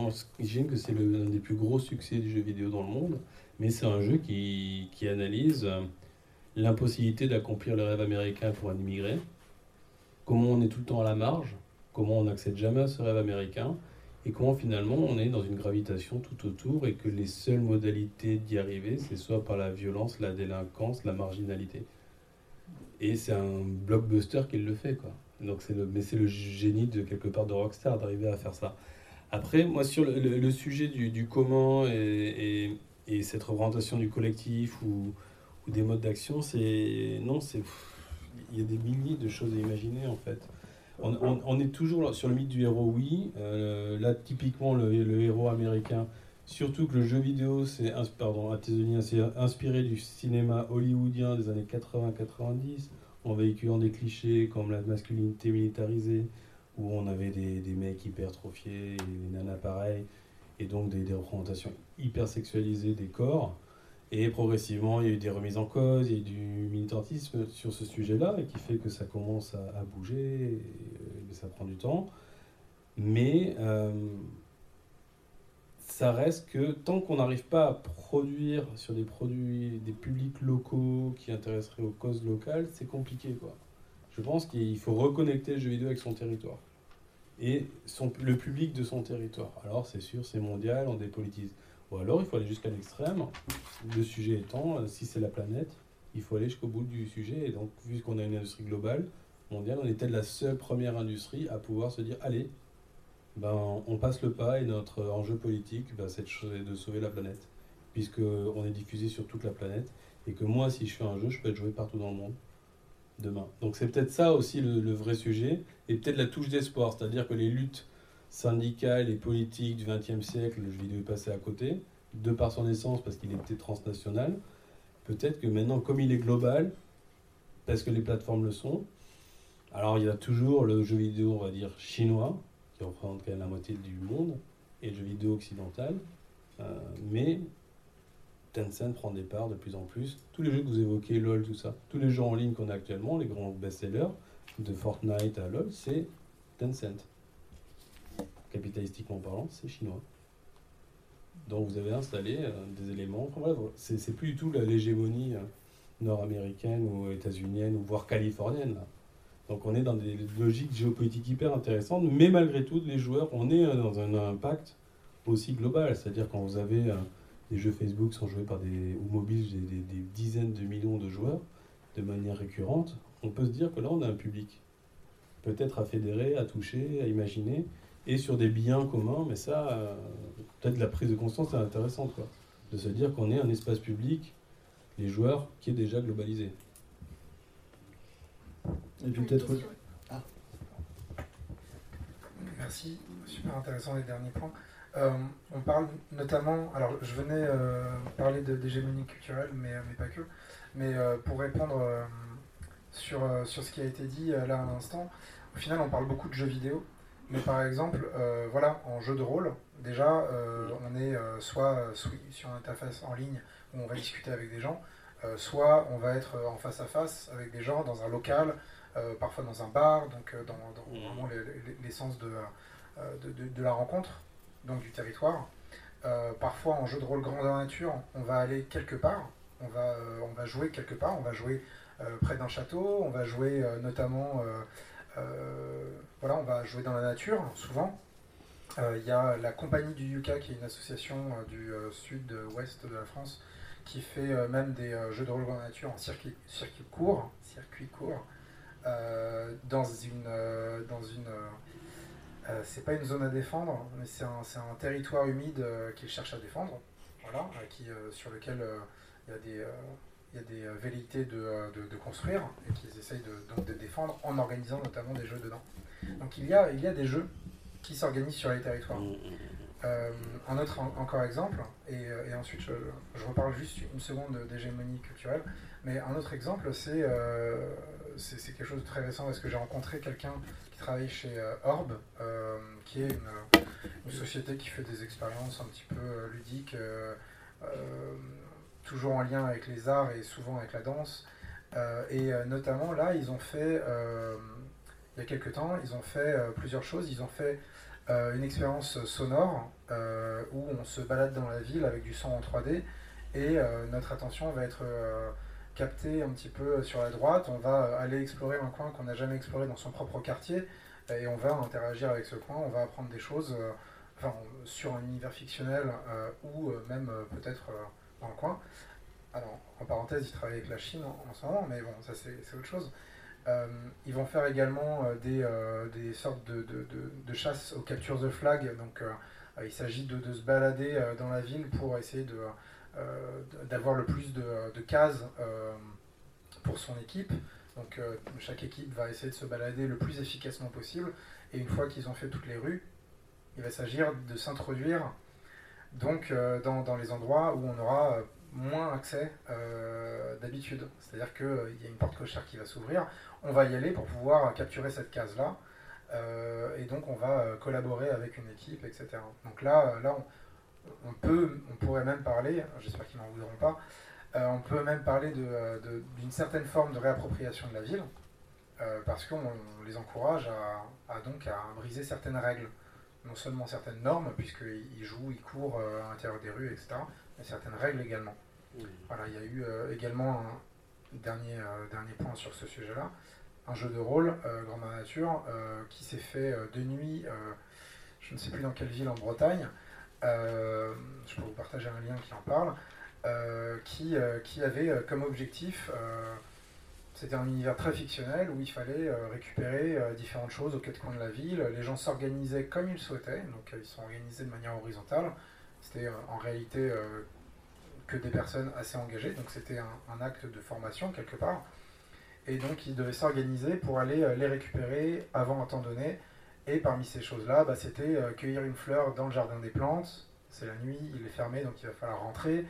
Euh, et c'était souvent des choses euh, en, en lien en désobéissance avec cette question d'urbanisation et de privatisation de, de l'espace urbain. Voilà quelques exemples. Si vous voulez réagir, je, je vous laisse réagir, comme ça je ne parle pas de l'autre point. Ou alors enchaîne. L'autre point, c'est est-ce que quelqu'un ici connaît le jeu de rôle Dog Eat Dog? Ok, j'espère que quelqu'un euh, soit plus qualifié que moi pour en parler. Euh, Dog Eat Dog, c'est un jeu de rôle euh, de simulation de système, un petit peu comme, comme tu, avais évoqué, Olivier. Donc, c'est sur le système colonial. Donc, pour répondre à la, à la question tout à l'heure, c'est sur le système colonial. Plus spécifiquement, c'est sur le système colonial euh, dans le Pacifique, euh, sur une île en particulier dont j'ai oublié le nom. Comme vous voyez, j'oublie pas mal de choses. Euh, et dans ce jeu-là, on co-crée les règles, comme Xavier l'a mentionné. C'est-à-dire qu'on commence avec une règle. Ça, va être, ça va être assez violent, ça va être sur, sur vraiment le, monde colonial. hein. On crée une règle, c'est l'homme blanc est supérieur. C'est la première règle. C'est euh, celle où on co-crée pas ensemble. Et ensuite, il y a un système d'enchaînement de description euh, de scènes. Euh, donc les, euh, personnes euh, autochtones euh, vont euh, décrire des scènes. Les personnes, euh, ou la personne, je crois qu'il y a un seul colon, ou une seule euh, colon. Ouais, euh, désolé. Euh, qui, euh, qui, qui intervient dans ces scènes. Donc qui à chaque fois euh, intervient dans des scènes. Et euh, à chaque fin de, euh, de, tour euh, de, scène, les autochtones vont décider d'une nouvelle règle à, s'imposer pour mieux accueillir l'homme blanc. Et donc au bout d'un moment, on a 10 règles les plus absurdes les unes que les autres, type l'homme blanc a le droit d'aller- sur les bateaux avant, avant les autochtones, donc on ne peut plus aller à la pêche. Enfin, ça devient des choses absurdes et ça, et ça crée une, une émotion vraiment assez, assez violente pour les deux parties. Donc jouer le méchant ou euh, jouer les gens qui subissent. Et pour finir sur cet exemple-là, ce jeu il se termine de euh, trois manières euh, possibles. A deux manières, c'est la mort. Il y en a une, c'est on résiste et c'est la mort. Et il y en a une autre, c'est on résiste pas et c'est la mort. De la culture et de la population. C'est symbolique mais à la fois concret. Et la troisième possibilité, c'est de suffisamment résister pendant suffisamment longtemps, il me semble, pour euh, entrer dans un, dans un état de, euh, de rage euh, qui permet de faire une action, un coup d'éclat incroyable, euh, seul, c'est vraiment très héroïque, un coup d'éclat incroyable qui euh, met en, euh, en défaut donc, euh, le système colonial. Donc Dog Eat Dog, qui est, qui est un jeu assez, euh, assez intéressant, euh, et que des jeux non vidéo du coup. Ah, ça, c'est ouais. C'est un jeu de rôle.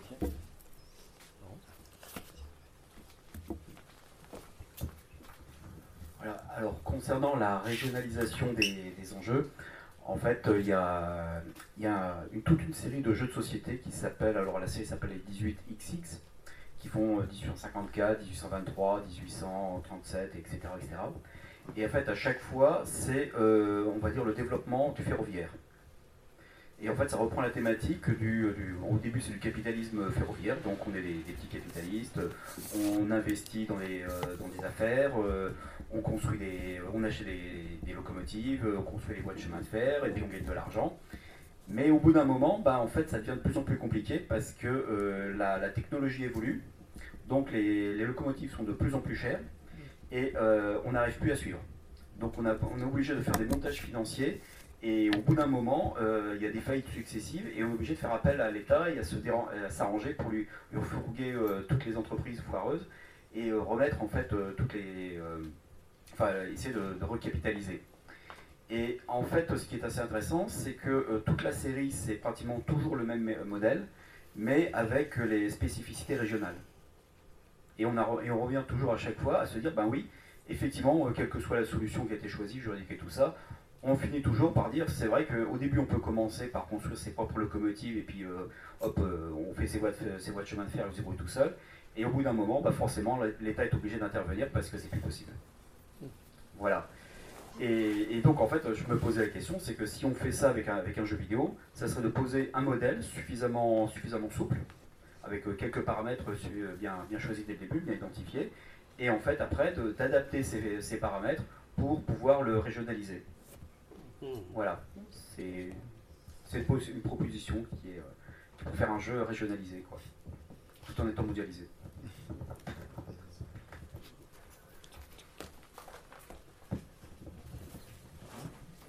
Euh, ben, ouais, moi je. Je m'y connais pas trop en jeux vidéo, à part ceux auxquels je jouais sur NES quand j'étais petite et j'ai pas. Mais euh, par rapport aux jeux qui ont été évoqués, euh, à la fois je trouve ça intéressant dans, un, dans quelque chose de dénonciation. Je parle les jeux euh, Fun Story, enfin là celui qui vient d'être nommé, enfin le Dog Eat Dog en jeu de rôle. Mais c'est que j'ai l'impression qu'il y a quand même un peu toujours ce même modèle, c'est que c'est quand même horrible et que c'est euh, une espèce de poussée à l'extrême euh, le monde dans lequel on vit, qui est, enfin, et,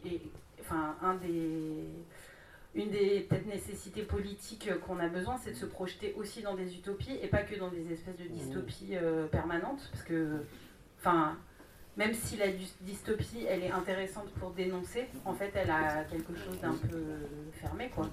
Et, euh, et le jeu, c'est aussi justement une manière, euh, enfin, je sais pas, enfin au niveau, enfin le jeu c'est aussi quelque chose, enfin s'amuser, l'oisiveté, le loisir c'est aussi quelque chose qui va à l'encontre de euh, la société de consommation, la société euh, destructrice, et donc de comment aussi réinvestir le jeu dans son dans son but, euh, enfin un de ses buts peut-être, parce que peut-être c'est pas que le seul but, parce que le jeu c'est aussi les règles, donc enfin voilà, mais de quel, quel aspect du jeu on a envie de, de plutôt développer, plutôt l'aspect règles, avec des règles absurdes, ou l'accès, ou l'aspect euh, ludique, euh, loisir, oisiveté, inutilité. et, et voilà, et sinon, enfin, ce que je trouvais intéressant, c'était différentes choses qui ont été dites de l'idée du jeu comme euh, un acte de formation. Enfin, je repense aussi à ce, que, ce qui était dit en, début d'intervention sur euh, le mouvement Extinction Rébellion. Il y avait des espèces de moments de rituels pour pouvoir euh, rentrer en dans, enfin, dans un groupe de rébellion. Et je pense que le jeu, il y a aussi un côté rituel. Et enfin bon, en tout cas moi, ce qui m'intéresse dans les jeux, c'est plutôt l'aspect rituel. Et et, voilà, et pour parler que, enfin, du fait que. Enfin, moi je m'intéresse plutôt au- aux cartes. Et euh, le truc, c'est que j'ai vu euh, qu'il y a pas mal de, de gens qui ont créé des cartes pour euh, faire des débats, pour animer les débats.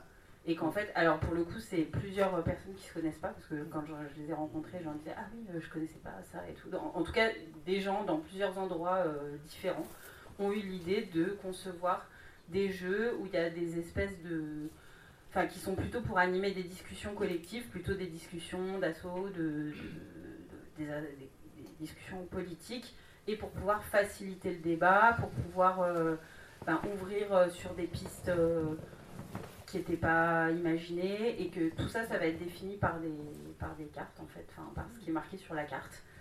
Et donc on tire la carte et puis on et, ça va rendre quelque chose, enfin ça va donner une dimension un peu aléatoire au débat et permettre d'ouvrir des pistes que si on n'avait pas l'outil carte et, l'aléatoire, et ben peut-être on n'y aurait pas pensé. Et, et voilà, et je trouve que, enfin, est-ce que euh, il y a euh, des, est-ce qu'on peut imaginer que par euh, des jeux de hasard ou en tout cas en travaillant l'aléatoire et le hasard dans des jeux vidéo ou pas vidéo, et ben on peut, enfin que ça puisse être aussi une forme de, de reprise, euh, enfin de, de critique politique, de, de- de subversion. Parce qu'il y a la, la subversion par la tricherie, mais la subversion aussi par euh, l'aléatoire et le hasard. Je pense que ça peut être aussi une piste. Il y a une autre- Ouais, moi aussi je vais dire. Il y, a, il y a un point que je trouve hyper intéressant ce que vous avez dit, c'était la, la désirabilité. C'est quoi le terme? Désirabilité. Ouais, désirabilité. Dans l'utopie en fait. Mm. C'est-à-dire qu'effectivement, la, la dystopie, euh, qui est quand même facile à faire, tu prends ce qui existe, ah, Transvase, tout ça, euh, Black Mirror, là là, ça fait peur. Enfin, tu, tu lis un peu de sociaux ou de sciences humaines, Black Mirror, c'est c'est naze. Ben ouais. Malheureusement, c'est juste que c'est des mecs d'Hollywood qui font des SHS, quoi. Et la société. Et c'est dommage, parce que ça veut dire que quand on fait de la recherche, ben, on est nul en médiation, quoi. Et il faut dire, mon Dieu. C'est terrible, hein, c'est, un constat qui est, triste. Maintenant, qu'est-ce qu'on propose, en fait? Moi, je, euh, personnellement, je suis le- récit euh, fin du monde, millénariste, d'ext- d'extinction, tout ça, je suis pas sûr que ça puisse mobiliser les gens, en fait. Parce que c'est pas, c'est pas mobilisateur, c'est, ça fait peur. Mais comment ça se fait que les gars soient plus mobilisés pour aller euh, voir la Reine des Neiges ou Star Wars, Parce que c'est ça la réalité de notre monde. C'est que les gens vont se battre pour euh, faire la queue voir la Reine des Neiges. Parce que c'est, ou Star Wars, ou, ou Seigneur des Anneaux, tout ça. Parce que ça propose quelque chose. Après, on peut être pour ou contre. Par contre, tout ce qui me vient là-dessus, c'est qu'on oublie un, un- un sujet à combattre et qui a, un- à mon avis, une, une autrice qui est fondamentale pour comprendre actuellement ce qu'il y a. C'est euh, tout ce qui est minarchisme, tout ce qui est cette philosophie de l'abandon de l'État, de désengagement, et c'est Ayn Rand et les libertariens qui, pour moi, euh, puisque ce sont les, maîtres à penser de la Silicon Valley, les maîtres à penser du néolibéralisme, les maîtres à penser de l'individualisation à outrance, bah, toute cette philosophie-là, qui est une espèce de juxtaboutisme, c'est l'homme dont la finalité unique est l'homme pour l'homme, par l'homme, et pas de contraintes, pas de règles, pas de ceci, pas de cela, fait qu'il y a une acceptation. Et comment réintroduire le commun, le collectif, une projection sur une temporalité qui me dépasse, qui fait qu'on on agit collectivement et qu'on change, ça c'est clair que oui, les jeux c'est c'est peut-être des moments vacants, des moments où on réfléchit, des moments aussi où on se joue le jeu d'une pièce dans une mécanique bien huilée, bah, ça flotte. C'est ce moment de flottaison où on pourrait réimaginer. Parce qu'on n'imagine plus en fait. On consomme des imaginaires, on n'imagine plus. Et, euh, et c'est pour ça que toutes ces dystopies, tous ces trucs-là, mais même l'imaginaire jeu vidéo, c'est dramatiquement pauvre. Mais comme toutes les industries, enfin je veux dire, c'est ni plus ni moins, il y a plein de choses super, c'est plaisant. Mais euh, il y a des jeux aussi qui proposent peut-être des alternatives, euh, oniriques, poétiques, il y en a plein. Alors c'est moins spectaculaire, mais c'est peut-être d'autres choses. Et puis je pense qu'il faut qu'ils travaillent aussi la dimension sociale, d'organisation, parce que dans les utopies, notamment les utopies sociales, euh, voire socialistes du 19e, c'était des modes d'organisation, des modes qui, posaient la question de la ressource, de son allocation, de sa distribution, de sa modalité d'accession, et tout ça qui est le cœur même d'un jeu. hein. Mais, il y a un, bouquin de, Karl Mannheim qui est Utopie et idéologie, qui était le maître à penser de, d'Elias, et Elias qui était un grand philosophe, Norbert Elias, grand sociologue, sur la question de la violence euh, légitime, sur l'intériorisation, sur euh, l'économie pulsionnelle, tout ça, qui a été aussi un des maîtres à penser de Bourdieu, tac, tac, tac, par Ricochet. C'était euh, comment finalement les idéologies produisent des rapports de domination et des espaces de la domination, et comment l'utopie est un espace de soit sa matérialisation ou d'autres matérialisations. Et c'est une forme de rhétorique qui est hyper intéressante, parce que ça donne à vivre quelque chose, au moins à s'y projeter. Et cette projection-là positive, les jeux le font, mais on se projette dans des univers qui sont peut-être pas assez game changer. quoi. Voilà, C'était un aparté, mais qui, à force de discuter, m'est venu euh, aussi, c'est sur ces imaginaires-là, au-delà de la dénonciation. Est-ce qu'on est capable de proposer quelque chose? Tu voulais rajouter un truc, Il n'y a pas du tout de jeux qui construisent un monde ou une ville ou je sais pas quoi euh, positivement? Il me semblait qu'il y avait. Si, euh, on peut, on peut oh, construire. Comment Ouais, Minecraft. Minecraft, Ouais. ouais. Mais des jeux narratifs, tu vois, j'arrive pas à avoir un jeu narratif où c'est chouette, hein, on est notre mode d'organisation. euh. Ah. Ça, c'est en ce sens-là. ouais. C'est clair que ce serait euh, évidemment pertinent. Euh, votre intervention m'a fait penser à cet ensemble de petits jeux de société, euh, dits jeux d'apéro, dans lesquels euh, c'est plutôt les rires que provoquent euh, les choses ou les applaudissements qui euh, donnent le gagnant, le perdant. Et c'est un peu les autour du un peu comme le cadavre exquis des surréalistes et ça ça me faisait penser aussi votre remarque avec l'aléatoire je voulais mentionner Cards Against Humanity je sais pas si à quel point c'est connu Euh, n'hésitez pas à le télécharger dans sa version anglaise ou française c'est un peu enfin c'est typique de ces jeux euh, où euh, un maître du jeu qui change à chaque tour juge quelle est la- l'association de cartes donc de concepts, de mots, de phrases, qui est la plus, la plus efficace, la plus drôle, la plus pertinente, la plus machin. Et Cards Against Humanity joue en plus sur la carte politique trash, ce qui peut nourrir les, les discussions aussi. Euh, euh, dans, dans Des et des urnes, on avait glissé avec mon co-auteur le, des débats de langue de bois, donc c'était pas vraiment c'était c'est pas c'est pas les cartes dont vous parliez qui peuvent nourrir un vrai débat. C'est plutôt euh, un mécanisme de jeu qui montre à quel point euh, enfin qui montre comment on produit de la langue de bois à quel point ça peut être éventuellement facile et plaisant et, euh, et qui peut nous apprendre peut-être à la déconstruire quand on l'entendra la fois suivante Voilà. On a une question? Même plusieurs, je crois. Euh, bonsoir. Euh, euh, J'avais une question euh, par rapport au jeu qu'on cite beaucoup depuis tout à l'heure. En fait, euh, j'ai l'impression qu'il y a beaucoup de, de jeux un peu de simulation, de jeux de gestion. Et enfin, peu que je sais, euh, j'ai l'impression que c'est pas non plus les jeux. Pas, je dirais pas que c'est une niche, mais euh, c'est quand même des jeux qui, euh, qui ciblent pas forcément un très grand public. Du coup, je me demandais si vous pensez, si vous pensez que c'est possible de faire un, un jeu de qui prône un peu la, des questions politiques comme la désobéissance civile, en, en le rendant, comment dire, accessible.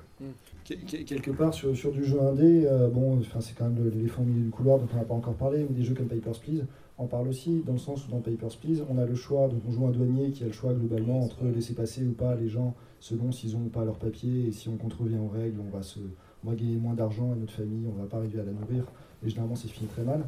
Voilà, j'ai résumé le jeu.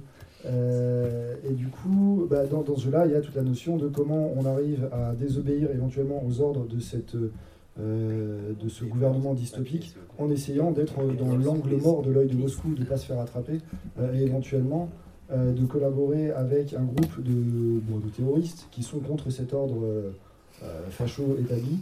Et donc là, pour le coup, de désobéir. C'est assez intéressant parce que quelque part, je suis en train de lire que dans ce jeu-là, on fait une espèce de désobéissance civile. Je rejoins sur la notion que tu disais, où euh, avec tes, les, les faucheurs de GM, qui, où il y avait vraiment la notion qui est super intéressante et que moi j'avais découvert euh, en m'intéressant un peu à Extinction Rebellion, euh, que ceux qui font l'action ne sont pas que ceux qui sont, euh, ceux qui sont importants pour l'action ne sont pas que ceux qui la font. Donc par exemple pour les, les faucheurs.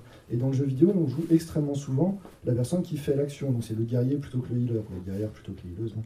Et, euh, et dans Papers, Please, quelque part, en tant que petit douanier, vraiment le, petit boulot, eh ben, on, euh, on peut jouer un rôle assez net en soutien d'une révolution qui est en train de se jouer, mais dont on va jamais être l'acteur principal. Par contre, on, a, on choisit de la soutenir ou pas.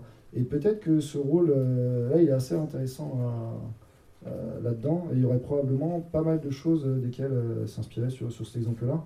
Et pour coup, voilà, on n'est pas dans les trucs de construction, gestion, etc., qui peut être un peu, un peu niche, effectivement. Euh, ouais, voilà, c'est ce c'est ce que ça m'évoque. Euh, Moi, je pensais à, à un jeu, euh, rendons à César ce qui leur appartient, à Watch Dogs, qui pose quand même, sans aller jusqu'au bout, cette problématique en filigrane euh, de euh, est-ce que le hack, d'être un hacker marginal contre des autorités, ça reste une figure alors hollywoodienne, ce que vous voulez, mais de, qui partage certains points en tout cas de, qui me semblent importants sur la désobéissance et sur, euh, sur cette capacité finalement aussi à, si on juge une règle non légitime, à retrouver de l'autorité, mais pas au sens d'application de la loi, au sens de création de quelque chose. Par, par ailleurs, le 3 vient d'être annoncé et euh, ils mettent en place un système où on peut recruter n'importe qui dans Londres. Ouais. Et, euh, et donc ça donne c'est un peu ce- Et cette position de, intéressante, ouais. qui, Mm. de qui peut être résistant, euh, de qui on peut recruter. Effectivement, n'importe qui peut être désobéissant. Voilà, il y a de la violence évidemment. euh. Après, il faut voir Mais- s'ils le font parce que euh, moi, je les, je les vois à chaque fin. Ils ont toujours du, il y a toujours une phase dans leur stratégie de communication, de communication où le politique va émerger. Souvenez-vous Far Cry 5. On a quand même les ultra-nationalistes ricains qui sont prêts à aller trucider les mecs à Montreuil et au Québec parce qu'ils ont fait un jeu où, ils, sont mal représentés. Dieu merci, ils l'ont fait. Donc on s'attend à un brûlot anti-Trump et tout, et en fait rien. Ou peu. Et c'est dommage parce que ils ont ça, et on voit la puissance du média, on se dit putain, si les mecs ils y vont, ils vont jusqu'au bout, ils sont capables de, de faire un truc qui dérange, et ils- hop, step back. Et je pense que l'histoire du hacker, tout ça, c'est comme, mais que derrière finalement, oui, mais non, mais on va pas non plus euh, mettre le feu à 100, on va pas refaire les émeutes de, de 2007 à Londres, etc. On va se calmer. Je, je- j'en sais rien, hein, mais je, à, à, voir. Et moi, je souhaiterais qu'ils le fassent. hein. Mais après, euh, Watch Dogs, c'est un jeu un peu violent. Enfin, c'est comme on parlait euh, pas, pas mal de non-violence. euh, Enfin, c'est ça que je me demande, c'est euh, de faire un jeu qui, euh, bah, que, comme on disait tout à l'heure, où on organise des marches, on, on fait des concerts et tout, mais, enfin, euh, dit comme ça, ça a l'air con, mais, C'est pas mais euh, de rendre un truc comme ça à la fois populaire, en fait, ça me paraît peut-être utopique de, de penser euh, qu'on puisse toucher autant de monde avec un. Je voulais répondre à ça. Dans nos formations, euh, dans nos petits stages de désobéissance civile, on commence par un débat mouvant dans lequel on pose un certain nombre de, situations concrètes, euh, enfin de propositions concrètes d'actions que vous ferez euh, des amis en qui vous avez confiance sur telle et telle thématique. Et quand je suis amené à, adapter ce, premier atelier à des publics un peu originaux, par exemple des élèves de lycée, de collège, voire d'école primaire, évidemment, je ne pars pas sur des grandes questions politiques. Je pars sur euh, des propositions d'actes de, résistance à des toutes petites injustices euh, du quotidien. Euh, et, euh, en fait, les gens adhèrent à fond. Et quand euh, on a travaillé avec les étudiants de Superfo Game, ils étaient assez peu politisés. Euh, je suis parti euh, du fait que euh, tout d'un coup on vous annonce que c'est une boîte privée, enfin votre école étant privée, l'an prochain bah, ils ont décidé d'arrêter parce que je sais pas, il y en a un qui a piqué dans la caisse ou quoi, et donc votre diplôme, vous ne pourrez pas le finir. Quoi. Qu'est-ce qui se passe? Ou ils ont doublé le- les frais d'inscription, donc l'an prochain il y en aura un tiers qui ne pourra pas se payer ou qui ira chez McDo pour compenser. Et ben, eh ben, les gens avaient euh, évidemment la même créativité que quand il s'agit de lutter contre une centrale nucléaire, euh, bien sûr. Et ça, c'est extrêmement ludique.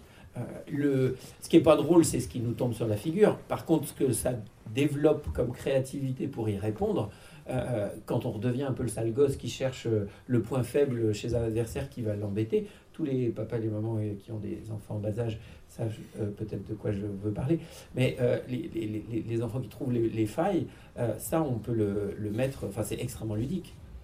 Je viens de faire une conférence gesticulée, enfin je, viens de faire ma première conférence gesticulée sur la désobéissance civile et j'ai mis le plaisir en fait en filigrane parce que, parce que clairement je m'éclate à, à- à- d'abord à penser euh, les coups qu'il faut porter à l'adversaire, euh, ses points faibles, qu'est-ce qui va l'embêter, qu'est-ce qui va le tourner en ridicule éventuellement, lui faire perdre du soutien, etc.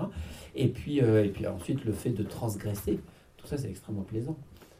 et, y a pas, et, le fait qu'il y ait moins de violence, ou pas du tout de violence, moins de violence parce que l'adversaire peut encore être violent dans cette histoire, mais nous on ne l'est pas, fait que déjà on est beaucoup moins pétri de, d'émotions extrêmement négatives comme, comme il en arrive très vite dès qu'il y a de la violence, typiquement la haine.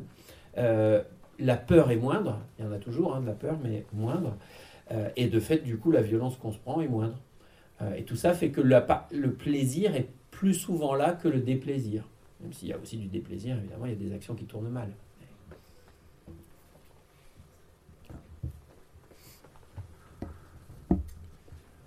Une, question sur, sur une différence formelle qui est entre justement les, jeux de plateau et, et les jeux vidéo. Euh, dans les jeux de plateau, euh, les règles, euh, disons que c'est les, joueurs qui sont garants des règles. même s'il y a un livret de règles, si on est autour de la table tous d'accord pour dire que cette règle est, déplaisante ou qu'elle n'est pas intéressante, on peut la changer. Il y a d'ailleurs des jeux courants comme le, Uno ou même le Babyfoot qui ont des, justement des règles un peu régionales. Mmh. À l'opposé, euh, le jeu vidéo, euh, le système, l'ordinateur, est, garant des règles. Et euh, ça a d'abord été un confort pour les joueurs. Ça leur permet de ne pas justement les retenir par cœur, de ne pas avoir à les appliquer, de pouvoir se concentrer tout simplement sur, sur leur jeu. mais est-ce que justement, c'est pas un handicap? Du jeu vidéo par rapport au jeu à co-construire, à co-concevoir des utopies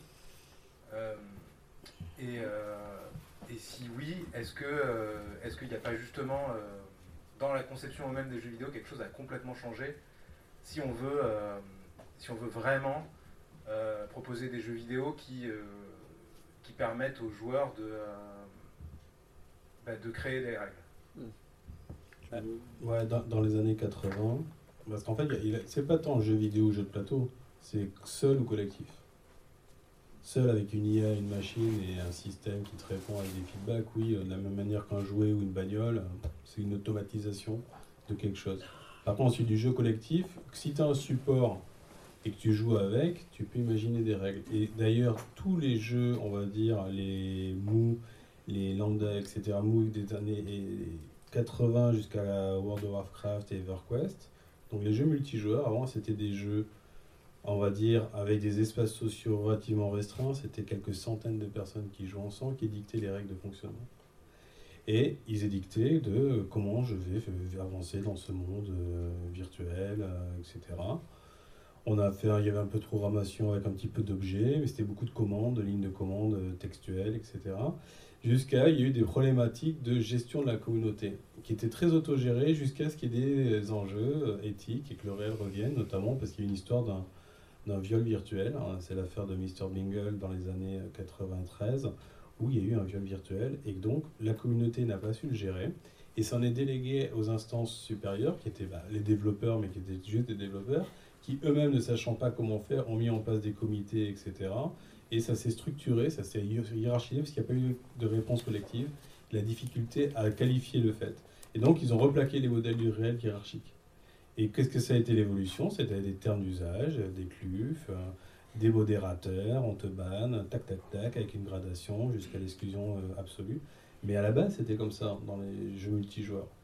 Mais parce qu'il y a eu une incapacité à s'autoréguler, ben, ils ont réintroduit la norme de la règle et de l'autorité. Ça, c'est vrai que c'est mal. Après, sur les jeux solo, ouais, il y a les jeux, on va dire, avec des gameplays émergents, des mécaniques de jeu émergentes, euh, bac à sable, tout ça. Et puis il y a des jeux effectivement très dirigistes où on suit quelque chose euh, comme on peut regarder un film.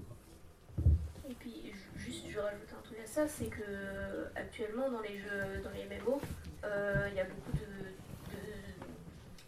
de, pression qui est mise sur les développeurs pour écouter les communautés et modifier le jeu. Euh, à l'envie de la communauté, euh, en partie pour, euh, bon, pour rajouter du mm. contenu ou pour animer, changer des méta, etc.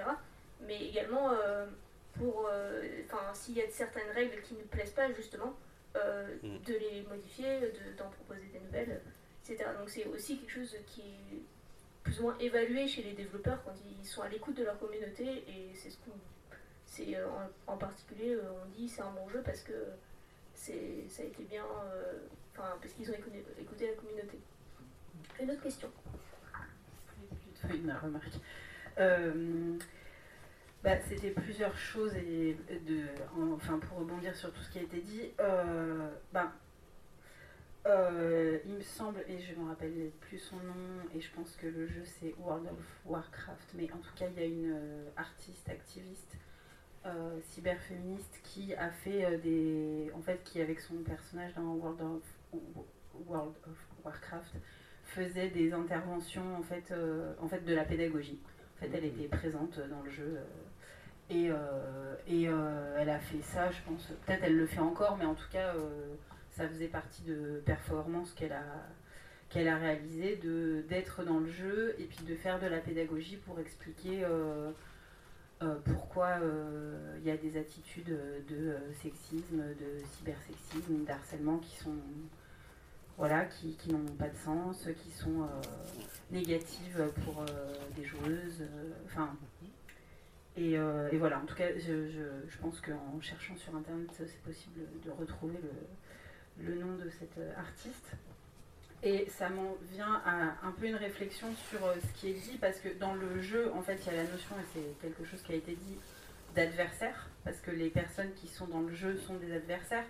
Mais là, et euh, c'est assez clair avec euh, le- l'exemple là qui est donné de Mr. Bingle, c'est que en fait, c'est pas que des adversaires, c'est que dans une situation où il y a des personnes qui se rencontrent sur une plateforme, ou, euh, ou, ou IRL, en fait, euh, il y a à la fois la notion d'ad- d'adversaire, mais il y a une espèce de zone grise, si on peut parler ainsi, où euh, enfin, à quel endroit euh, les adversaires sont aussi des, entre guillemets, des ennemis de classe ou, ou des oppresseurs.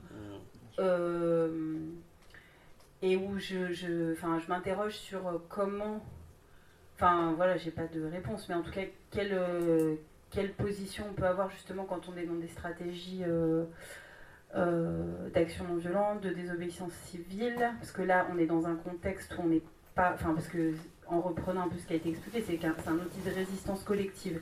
Donc là, on est dans une expérimentation peut-être plus intime, plus restreinte. Donc c'est comment on fait euh, intervenir justement ces, ces notions de résistance collective ou de désobéissance dans un contexte plus intime et où se jouent pas seulement des notions d'adversaire mais aussi des notions de rapport de domination. Euh, voilà, et du coup, euh, bah, enfin voilà, c'est des trucs que j'interroge. Et, euh, et pour revenir juste vite fait sur les cartes, euh, pour dire aussi qu'il y a des. Enfin, moi, c'est un jeu auquel j'ai pas du tout joué, j'ai juste vu les cartes et je les ai trouvées super, mais il y a un jeu qui s'appelle Dixit, que probablement des gens connaissent ici, mais qui est assez intéressant, justement, comment on peut expérimenter avec l'imagination et construire euh, un récit collectif. euh, qui pour moi est une bonne, peut-être un bon support pour pouvoir construire des récits utopiques.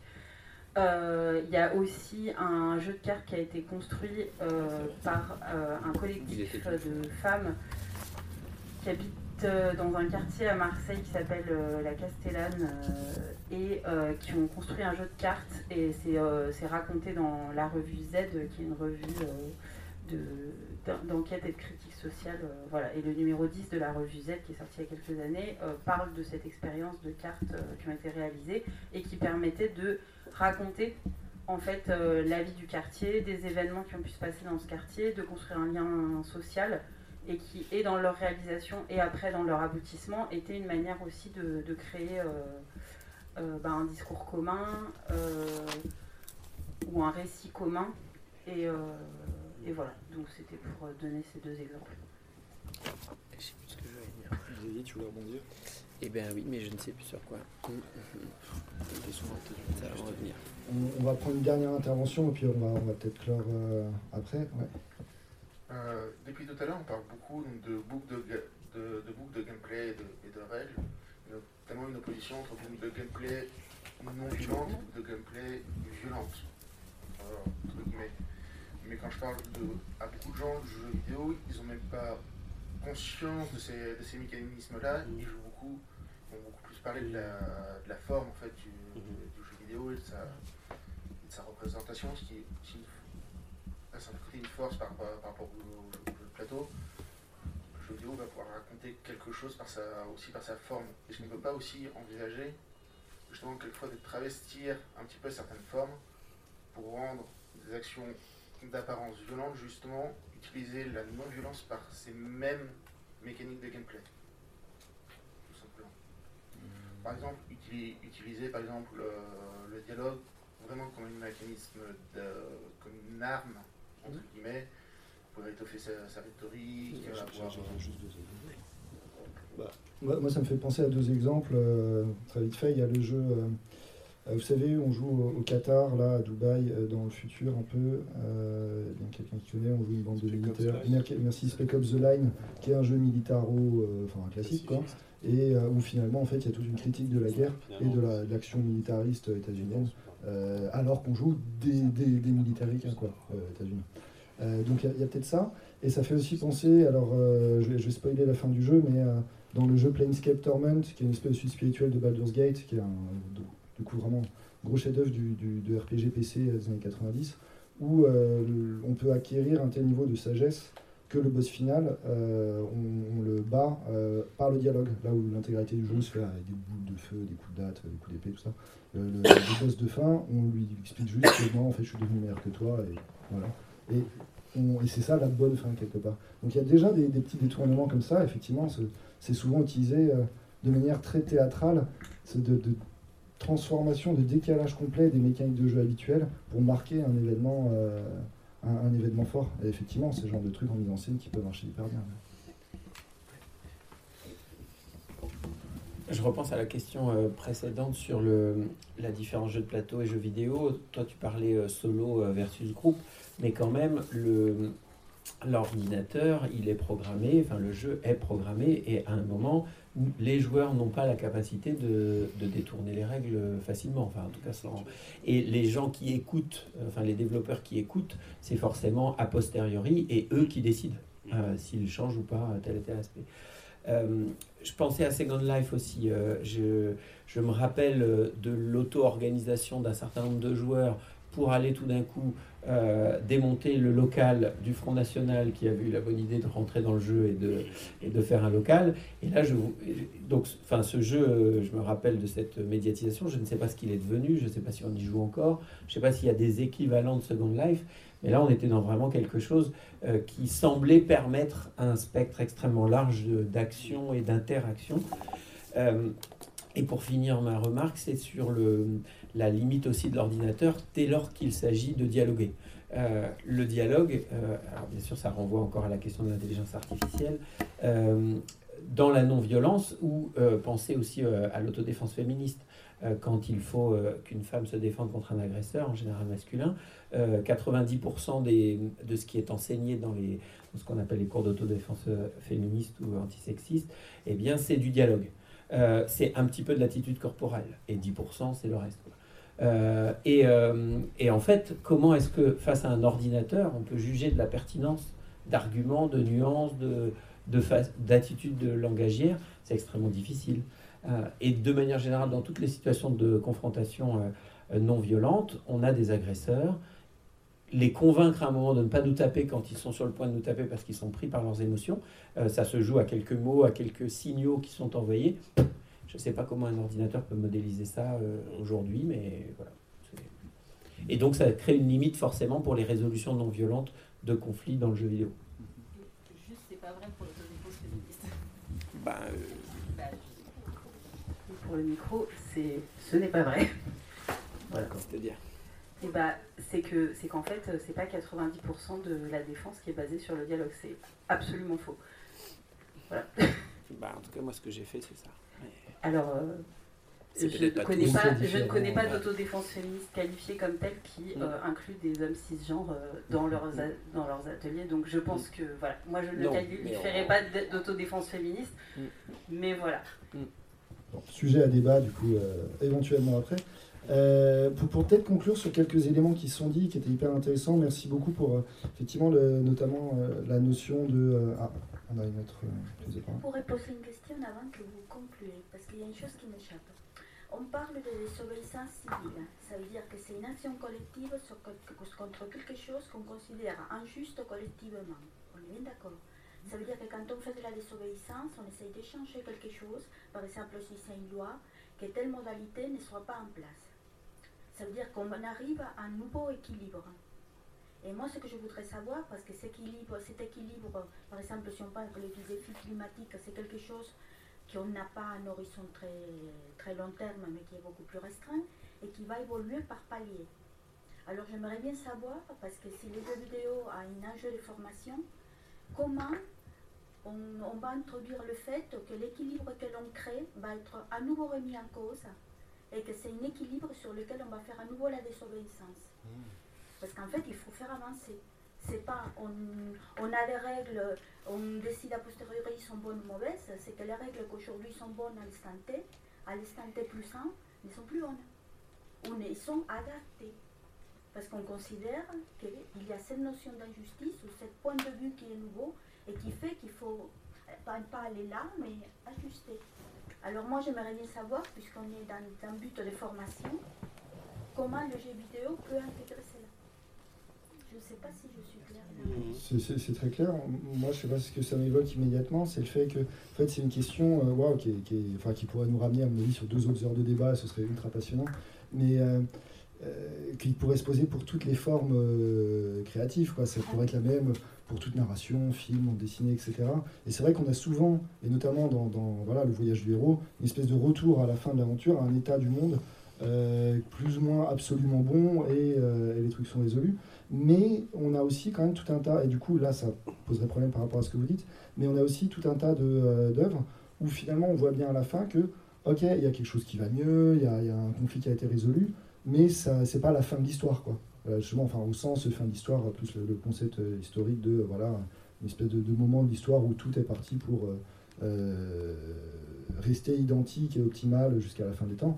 on a tout un tas d'œuvres on voit bien que bah, le monde n'est pas parfait, il y a quelque chose qui a changé, mais euh, suite aux prochains épisodes, finalement, quelque part. Et probablement que là, c'est plus une question de narration que de gameplay. En tout cas, j'ai, hmm, ça, pourrait se réfléchir pour des mécaniques de jeu, mais euh, probablement, voilà, l'idée c'est de montrer que euh, à la fin de la narration, bah, que voilà, il y a une amélioration, mais il y a d'autres enjeux qui se jouent, il y a des problèmes qui n'ont pas été résolus, et, de toute façon, plus ça peut ouvrir à des nouvelles histoires. Ça, ça, pose aussi, d'ailleurs, euh, ça, fait penser, euh, comme euh, vous disiez aussi, que il y, aurait, besoin justement, effectivement, de, créer de, l'espoir, voilà, d'arrêter un peu les dystopies, effectivement. Il y a aussi la notion que bah, dans un monde qui peut donner espoir, ça ne veut pas dire que tout est optimal et que tout va super bien. on peut créer des histoires de conflits, des, voilà, des, problématiques dans un monde où les pires problématiques d'aujourd'hui ont été résolues, mais où justement des nouvelles se, créent, et peut-être nous faire réfléchir justement en tant que public à, euh, ok, en fait, euh, à essayer de choper un coup d'avance, euh, de, ok, on, lutte là maintenant pour des, objectifs déterminés, si on finit par les atteindre, de quoi se méfier par la suite, quelle récupération pourra en être faite par la suite? Ça, c'est aussi des types de narration qui pourraient être, à, bon, qui, qui, probablement existent déjà et qui pourraient être à, à, prospecter. je ne sais pas si vous avez des trucs à rajouter.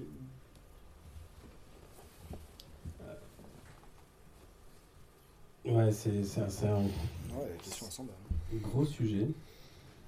C'est-à-dire que, à, à supposer qu'on y ait un état optimal que l'on vise, que l'on attienne, qui aujourd'hui fait l'objet d'un certain consensus scientifique, euh, puisque ça, rejoint la question du progressisme, du progrès, de la science, euh, d'un état qui n'est jamais celui de nos connaissances actuelles, qui demain sera remis en cause par principe, etc à supposer que l'on arrive à un état où on arrive à baisser le réchauffement, euh, à enrayer le réchauffement climatique. Ben, rien que ça déjà, une fois qu'on aura réussi ça, ben, c'est un jalon. On arrive à ce jalon-là. Et de toute manière, dès lors qu'on sera arrivé à ce jalon-là, on sera dans une autre civilisation. Et nous gardons en tête que la loi est une entreprise culturelle. C'est un sociologue américain qui s'appelle, pardon, états-unien, s'appelle Gusfield, qui euh, dit voilà, toute loi n'est que l'émanation d'une culture, souvent dominante à un moment donné. Et que cette culture-là, ben, on la vote, elle se matérialise, elle s'incarne à un moment donné, ses pratiques, ses règles, elle se précipite, et je prends le terme, elle se précipite dans une loi. Donc, elle sera de toute façon remise en cause dès lors même que la culture évolue. Donc moi, je serais d'avis, oui, faisons des jeux qui forment à changer le monde, proposons un monde déjà euh, vers lequel on devrait tendre. On se trompe, bah, peut-être qu'on se sera trompé, ou peut-être que finalement ce qu'on croyait juste aujourd'hui bah, ne le sera plus parce qu'on aura reconfiguré notre ordre social, on aura reconfiguré nos croyances, on aura re- reconfiguré nos imaginaires qui feront que, attendez, euh, c'est bon, euh, euh, le, rail du, du 19e siècle, c'est pas le rail du 21e siècle. L'aviation des années 60, 70, c'est pas l'aviation de nos jours. La médecine, la santé, l'éducation, tout ça, on a évolué. Bien ou mal, après, c'est à nous de juger. Mais déjà, on a évolué qui fait qu'on ne pourrait plus voter les mêmes choses de la même manière. Donc, essayons d'utiliser justement le jeu et, le récit pour arriver à la fin de la saison 1. Mais déjà qu'on arrive à la fin de la saison 1, où ben, c'est mieux. Et après, on redéfinira les règles, on redéfinira l'ensemble. Mais il faut agir par palier. Il n'y a, pas de- a pas un paradis terrestre absolu ou il n'y a pas ça. Quoi. Je, moi, je, et donc, le jeu aide par le leveling, c'est-à-dire la progression. On crée des niveaux, on essaye de cranter. Allez, c'est mieux. On a enrayé ça, on a enrayé, on a augmenté, on a sauvé quelque chose. On a... Et oui, on va redéfinir de nouvelles règles.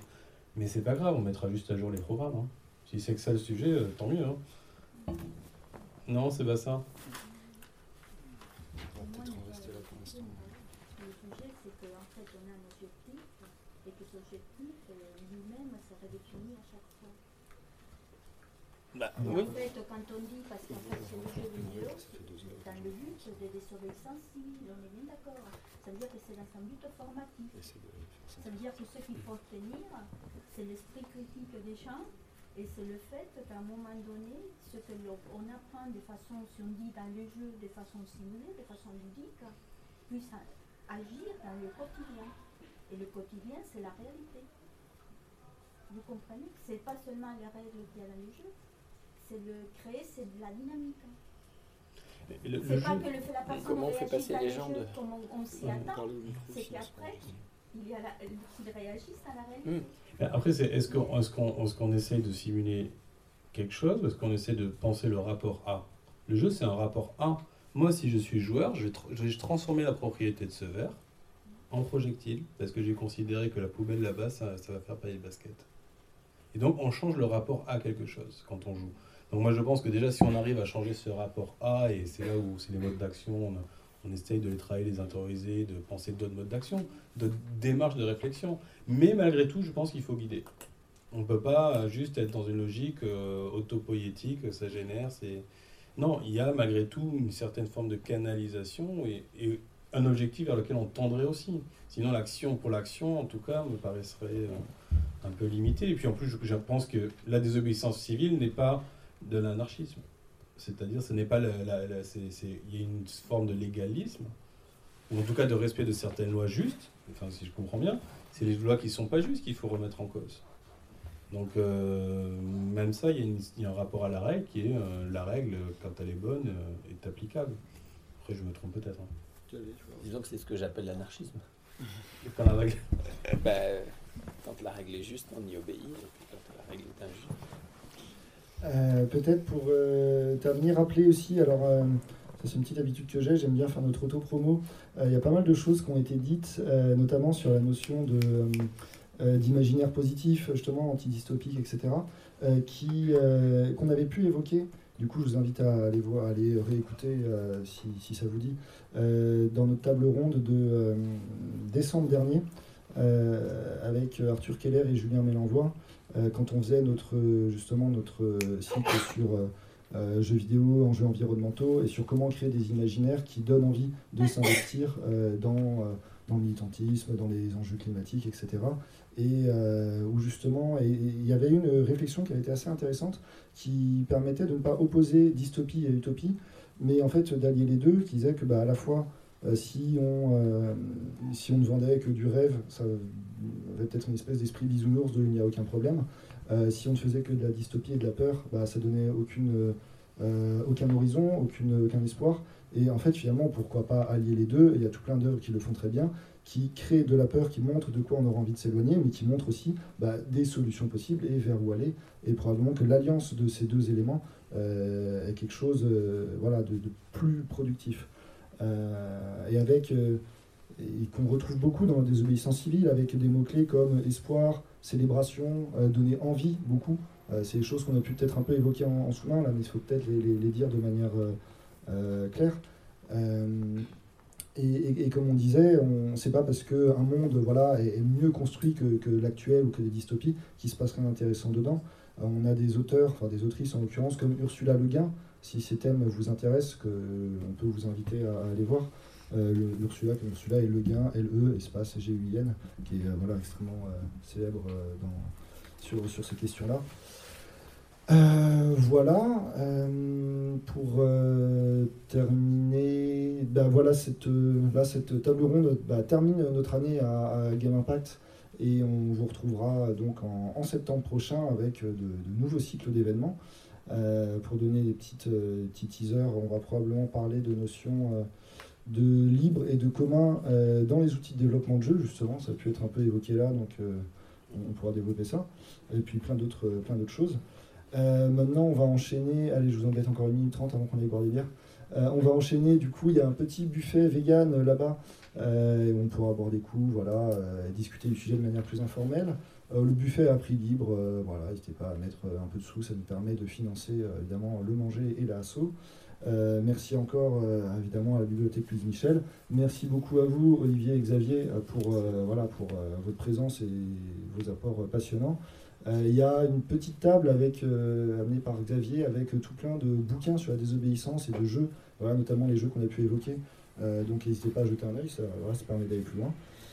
Euh, est-ce que j'ai oublié des trucs, les collègues Non. Euh, ouais, on a un Tipeee. Ah oui, la collègue me rappelle qu'on a un Tipeee. donc n'hésitez pas aussi. voilà, et toutes les, cette, enfin, voilà, cette table ronde, comme toutes les précédentes, sont écoutables sur divers trucs de podcast. Vous tapez Game Impact, vous retrouverez. Et eh ben, merci encore à vous, et puis au plaisir de boire des bières et de discuter avec vous.